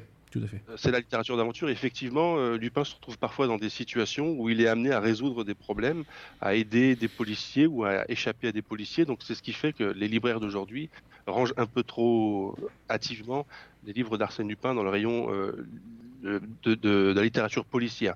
Il ne faut surtout pas, si vous avez des a priori sur la littérature policière, penser que Lupin c'est le genre policier. Si vous n'aimez pas le genre policier, vous n'aimerez pas Lupin. Je vous garantis que vous aimerez Lupin même si vous n'aimez pas le genre policier. Euh, donc c'est très bien décrit, c'est la plume de Maurice Leblanc. Euh, c'est considéré aussi comme de la littérature populaire et malheureusement ce terme est un peu galvaudé. On a tendance à croire que dans le monde des lettres il y a les classiques, il y a, il y a Baudelaire, il y a Flaubert, il y a Stendhal et il y a tous les autres littératures populaires de Gare, etc. Pourtant, très honnêtement, la littérature de Maurice Leblanc, c'est-à-dire que Maurice Leblanc au départ aspirait à être justement un écrivain classique. Bon, il s'avère qu'il a fait de la littérature d'aventure, on va dire ça comme ça. Mais la plume de Maurice Leblanc équivaut en qualité, à mon avis, ce qui, ce qui- ça représente le, le- le très haut du panier de la littérature oui. d'aujourd'hui. D'aujourd'hui. Euh, Il y a plus de style chez, chez Leblanc que chez Welbeck, par exemple. Ce qui ne veut pas dire que Welbeck est inintéressant, mais il y a plus de style, il y a plus de recherche, il y a plus de, Il y a plus de vie. une- Il y a plus il de y a vie. plus de vie, évidemment, il y, a du- C'est évident. il y a de la vie. Et justement, ça tombe bien que vous me parliez de vie, parce que l'autre raison qui, à mon avis, est susceptible de faire aimer la littérature de Maurice Leblanc, les aventures d'Arsène Lupin, c'est le mot qui me revient systématiquement en- à la bouche en premier lieu lorsque je parle d'Arsène Lupin à quelqu'un, c'est le mot panache. Parce que ce c'est un, un, un- un homme plein de, un aventurier plein de panache. Les aventures d'Arsène Lupin sont pleines de rebondissements. On n'est jamais à court de rebondissements. Il se passe toujours quelque chose. On n'est jamais déçu. Honnêtement, je n'ai pas trouvé qu'il y avait dans les 17 romans de- du canon lupinien et la quarantaine de nouvelles des moments de faiblesse. Euh, Il y en a qui sont des fulgurances, évidemment, comme 813 ou l'Aiguille Creuse, par exemple. Pour moi, les nouvelles appartiennent aux fulgurances aussi. Il y en a euh, pas qui soient vraiment très très faibles, euh, qui, fassent tâche dans, l'œuvre. Tout est excellent, en fait. C'est pourquoi vous pouvez vous acheter, si vous vous intéressez à Arsène Lupin, directement les, ce qu'on trouve, les, volumes qui réunissent tout- toutes les œuvres d'Arsène Lupin euh, dans la collection bouquins, par exemple, vous les trouvez en 4 ou 5 volumes. Sinon, si vous les voulez euh, en format poche, bon, bah, je vous ai dit, dans n'importe quelle librairie, vous les trouverez. Vous les commanderez sur Amazon si vous, si vous voulez les trouver plus facilement. Sinon, vous allez chez les bouquinistes, puis vous les trouvez aussi en poche, les éditions euh, de poche des années 60-70 à peu près. Euh, c'est- c'est- ça coûte, ça coûte rien, honnêtement. Vous pouvez vous faire euh, tout le canon. Je dis, c'est un peu moins d'une vingtaine de romans et une quarantaine de nouvelles. Il y a aussi une ou deux pièces de théâtre que je n'ai pas lues. si vraiment vous aimez, et, je terminerai là-dessus parce que ça- ça- c'est un peu le résumé de ce qui, ce qui intéresse le lecteur dans la littérature. Si vous aimez l'aventure, le panache, ne pas vous ennuyer, être n'être jamais déçu, Ouais. euh, suivre les aventures d'un- homme intelligent, d'un homme extrêmement intelligent, qui est capable d'être fourbe, mais qui est extrêmement intelligent, qui Et est avec une extrême bonhomie. et qui est effectivement, qui est, il, est, il, est, il, est, il est attachant en fait. Ouais, il, est- il est attachant, parfaitement, parfaitement attachant, y compris lorsqu'il lorsqu'il réalise ses, ses, ses, ses coups, en fait, on a- ça- la cambriole, il arrive à être attachant parce qu'il a en plus beaucoup d'humour, faut le préciser. Il, il- il a toujours le mot pour rire, il a toujours euh, la réplique très fort, il a des répliques très fortes. Donc tout ça, ça en fait un personnage incontournable du génie, du génie français, euh, de la fulgurance. Ça a coupé. n'ont jamais lu Arsène Lupin de 6 mètres, de faire ce que j'ai fait, c'est-à-dire de prendre la liste des aventures d'Arsène Lupin publiées chronologiquement. On commence par un recueil de nouvelles qui s'appelle Arsène Lupin, cambrioleur, et puis de lire dans la chronologie, parce que même si chacune de ces œuvres peut se lire indépendamment des autres, il y a assez souvent, presque systématiquement dans une œuvre, une référence à une aventure passée d'Arsène Lupin. Donc si vous la lisez chronologiquement, vous serez jamais déçu, et en plus vous suivrez l'évolution d'Arsène Lupin, qui au départ est véritablement un, un cambrioleur qui ne fait que ça, et par la suite il va se mettre à aider des gens en vieillissant. Vous savez, on devient plus sage, on devient plus mûr, Mm. donc il est un, un peu moins dans la cambriole, mais néanmoins il arrive toujours à se faire payer euh, ce qu'il a envie de se faire payer. Et c'est un personnage attachant, drôle, intelligent, génial, français, patriote. Pour tout ça, j'ai qu'un mot à dire, c'est foncer. Bah, merci beaucoup, Jonathan. Ça me touche beaucoup que vous ayez fait euh, cette chronique sur Arsène Lupin qui, moi, contribue à ma francisation. Euh, ce qu'il faut préciser, ben- c'est qu'effectivement, comme vous l'avez dit, le, le- le style euh, et l'œuvre de Maurice Leblanc sont extrêmement accessibles. Arsène Lupin, c'est notre super-héros français. Voilà. Nous, on n'a pas Wolverine, on a Arsène Lupin. Et, la formule que Lupin oppose à l'empereur d'Allemagne, quand il lui dit alors pourquoi vous refusez? Et je, de mémoire, vous me corrigez, mais je crois qu'il a répondu cette phrase Je suis français. Il dit je suis français, Je suis exactement. français. La phrase, euh, l'une des phrases les plus magnifiques. euh, euh, l'une des phrases. Enfin, voilà quoi. Qui- Bref, alors. Conseillons quelques. Parce que, à titre personnel, je trouve quand même que. Bon, y a- ils sont inégaux les romans, mais il y a un chef-d'œuvre absolu d'Arsène Lupin, c'est 813. 813 Oui, est un oui, missile oui. atomique. D'ailleurs, moi, je l'ai lu, euh, je, je confesse, euh, en partie sur mon, sur mon lieu de travail à l'époque. Euh, J'avais trouvé un angle qui permettait de ne pas être vu des gens qui passaient dans le couloir, en fait. Vous voyez mais c'est parce que à côté, je faisais bien mon boulot aussi. hein. Ah. Euh, 813 est un chef-d'œuvre absolu. On ne sait pas pourquoi la France a mis la main sur le Maroc en en 1911 si on n'a pas lu 813. Ouais. Je renvoie aussi au Triangle d'Or, aux Dents du Tigre, à l'îlot 30 cercueils, à la comtesse de Cagliostro. Effectivement, il y a des fulgurances. Je sais plus dans quel roman. À un moment, Lupin retrouve un de ses sbires et il lui dit Ah, mais je croyais que vous étiez fait tuer. Et Lupin lui répond Mais tu crois qu'il suffit qu'on me tue pour que je meure? J'aime beaucoup cette phrase. Ouais, bah, ça, ça correspond, ouais. Ce que je disais, c'est-à-dire qu'il a le sens de la réplique, il a toujours le mot qu'il faut. Et il y a une phrase aussi euh, où dans je ne sais plus quel roman, et de toute façon on ne délivrera pas la clé au, au lecteur, et euh, il, rend- il collabore pour une fois avec la police, et la police lui dit bon bah quelle part vous voulez du magot? Et Lupin s'offusque et il dit mais, mais vous plaisantez ou quoi? Moi j'ai fait ça pour mon pays. Hmm. Et il prend rien. Exact. Voilà, C'est magnifique. Bah, merci beaucoup Jonathan. Euh, merci, merci à vous. D'ailleurs, si je dois aussi euh, terminer sur un petit mot, c'est grâce à vous, en fait, Adrien Bozzi, que je me suis mis à la lecture d'Arsène Lupin. C'est vous qui m'avez mis sur le, le chemin de Lupin en me mettant initialement sur le chemin de Dupin, hein, les aventures de Ouais, Dupin par Edgar. Allan Poe. Dont on Et c'est ça ouais. qui. C'est ça qui m'a mis un pied dans ce qu'on appelle, donc j'ai dit vulgairement, même si je suis pas fan de cette expression, la littérature, on va dire policière. Voilà. donc Bah, c'est- moi, c'est moi qui vous remercie en fait. Bah écoutez, on reparlera de tout ça et puis concluons en disant que Maurice Leblanc est un génie. Voilà, tout simplement. C'est un génie, c'est ça. Bah, merci Jonathan et à très bientôt. Merci à vous, bientôt. Remercions Jonathan Sturel car peu de gens aujourd'hui sont capables de parler littérature comme il le fait et de donner envie de lire de la littérature comme il le fait. Je le répète, je le répéterai, je radoterai. La littérature française fait partie de notre identité. Le nombre de grands écrivains que nous avons est euh, effrayant. J'en découvre encore aujourd'hui. euh. Et, euh, et voilà. Alors, nous terminons nos émissions par des conseils de lecture de l'invité de votre serviteur. Alors, Papacito, dis-moi, qu'as-tu à nous recommander comme ouvrage?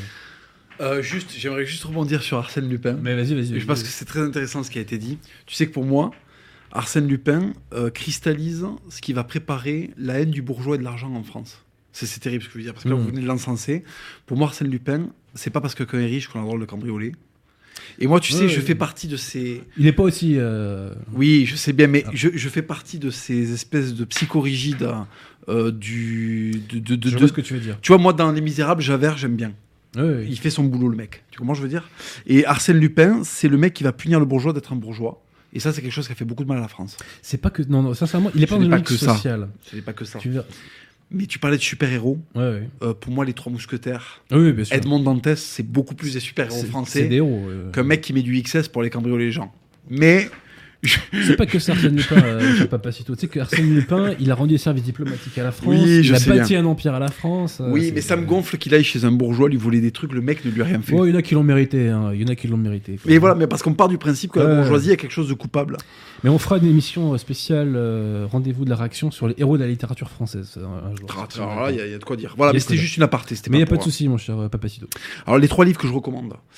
Euh, bon, vous savez que je suis édité chez Ring, donc je vais, je vais quand même, euh, je vais quand même faire la pub. Euh, Ouais, moi, je suis corporate.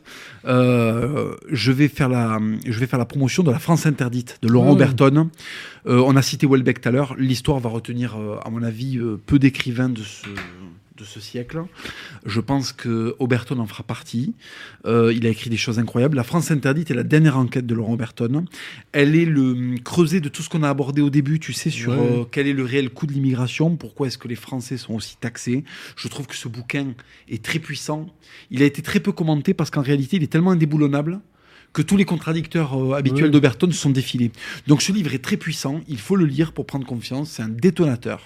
Euh, D'ailleurs, son titre a failli être la bombe humaine parce que c'est réellement une bombe. Non mais euh, Oberton est un très bon élément et il a rendu des services à la cause ces dernières années. à la France et à la littérature et, Ouais. et c'est un, un- quelqu'un pour qui j'ai beaucoup d'admiration. En plus, je le connais et humainement, c'est un prince. Donc, je, je conseille La France interdite. Deuxième livre que je conseille depuis maintenant un petit moment, c'est La France divisée contre elle-même. falloir que je lâche un billet là. hein. Je, non, ouais. je sais que je le martèle émission après émission, mais pourquoi je fais ça? Non pas par clientélisme, parce que tu m'as offert très gentiment euh, deux, autres, deux autres de tes livres. hein. Euh, La contre-enquête sur l'affaire Dreyfus. Tu m'as offert également. euh, Ouais. euh, Bah, L'infaillibilité pontificale. hein. oui, tu viens m'offrir ça. Sur le, le, site- le livre qui a été cité tout à l'heure, le, journal d'Anne France. Le journal d'Anne France de Romain Guérin. Donc tu vois, tu vois, tu m'as fait plusieurs cadeaux. Je, je vais le montrer à l'écran, je peux. Merci. La France divisée contre elle-même. Pourquoi? Parce que la France divisée contre elle-même, j'avais des, j'avais des axes de contestation qui n'étaient pas structurés et qui ont trouvé leur structure et qui ont trouvé leur définition dans la France divisée contre elle-même. Parce que tu dégages, tu débroussailles et tu viens cibler l'ennemi. Et tu le cernes, tu le cibles, tu le cernes. Et ce livre l'accule. Ce livre l'accule par l'argumentation, par la démonstration historique. Euh, et par la logique, par le bon sens. Ce livre a structuré ma pensée. Et après sa lecture, j'ai été euh, j'ai- clarifié et j'ai été conscient de quels étaient les axes primordiaux. C'est-à-dire que je me suis recentré. Et c'est pour ça que je, je me fais euh, souvent l'ambassadeur de ce livre, le, le promoteur Bah, de ce livre, parce que cela va, si c'est lu dans, des mains jeunes et qui n'ont pas encore été euh, complètement euh, pourri euh, par le système éducatif. Euh, c'est le livre qui va vous redonner envie d'être français et non pas républicain. Et d'ailleurs, maintenant, depuis que j'ai lu ce livre, quand j'entends oui, euh, les gilets jaunes, le pacte républicain, mais justement parce que c'est la France. hein. Et quand vous aurez lu ce livre, vous comprendrez pourquoi les gilets jaunes sont la France et pourquoi en face il y a la République qui résiste. Donc je Lumière, conf- ouais. la France divisée contre elle-même. Le, pour moi, c'est ton œuvre. Je suis désolé parce que je sais que tu en as sorti d'autres entre temps. Pour moi, c'est ton œuvre la plus complète, la plus parfaite. Tu es le symbole de l'esprit méticuleux à la française. Tu sais que l'esprit français, c'est la rencontre de l'esthétisme latin et de la rigueur germanique.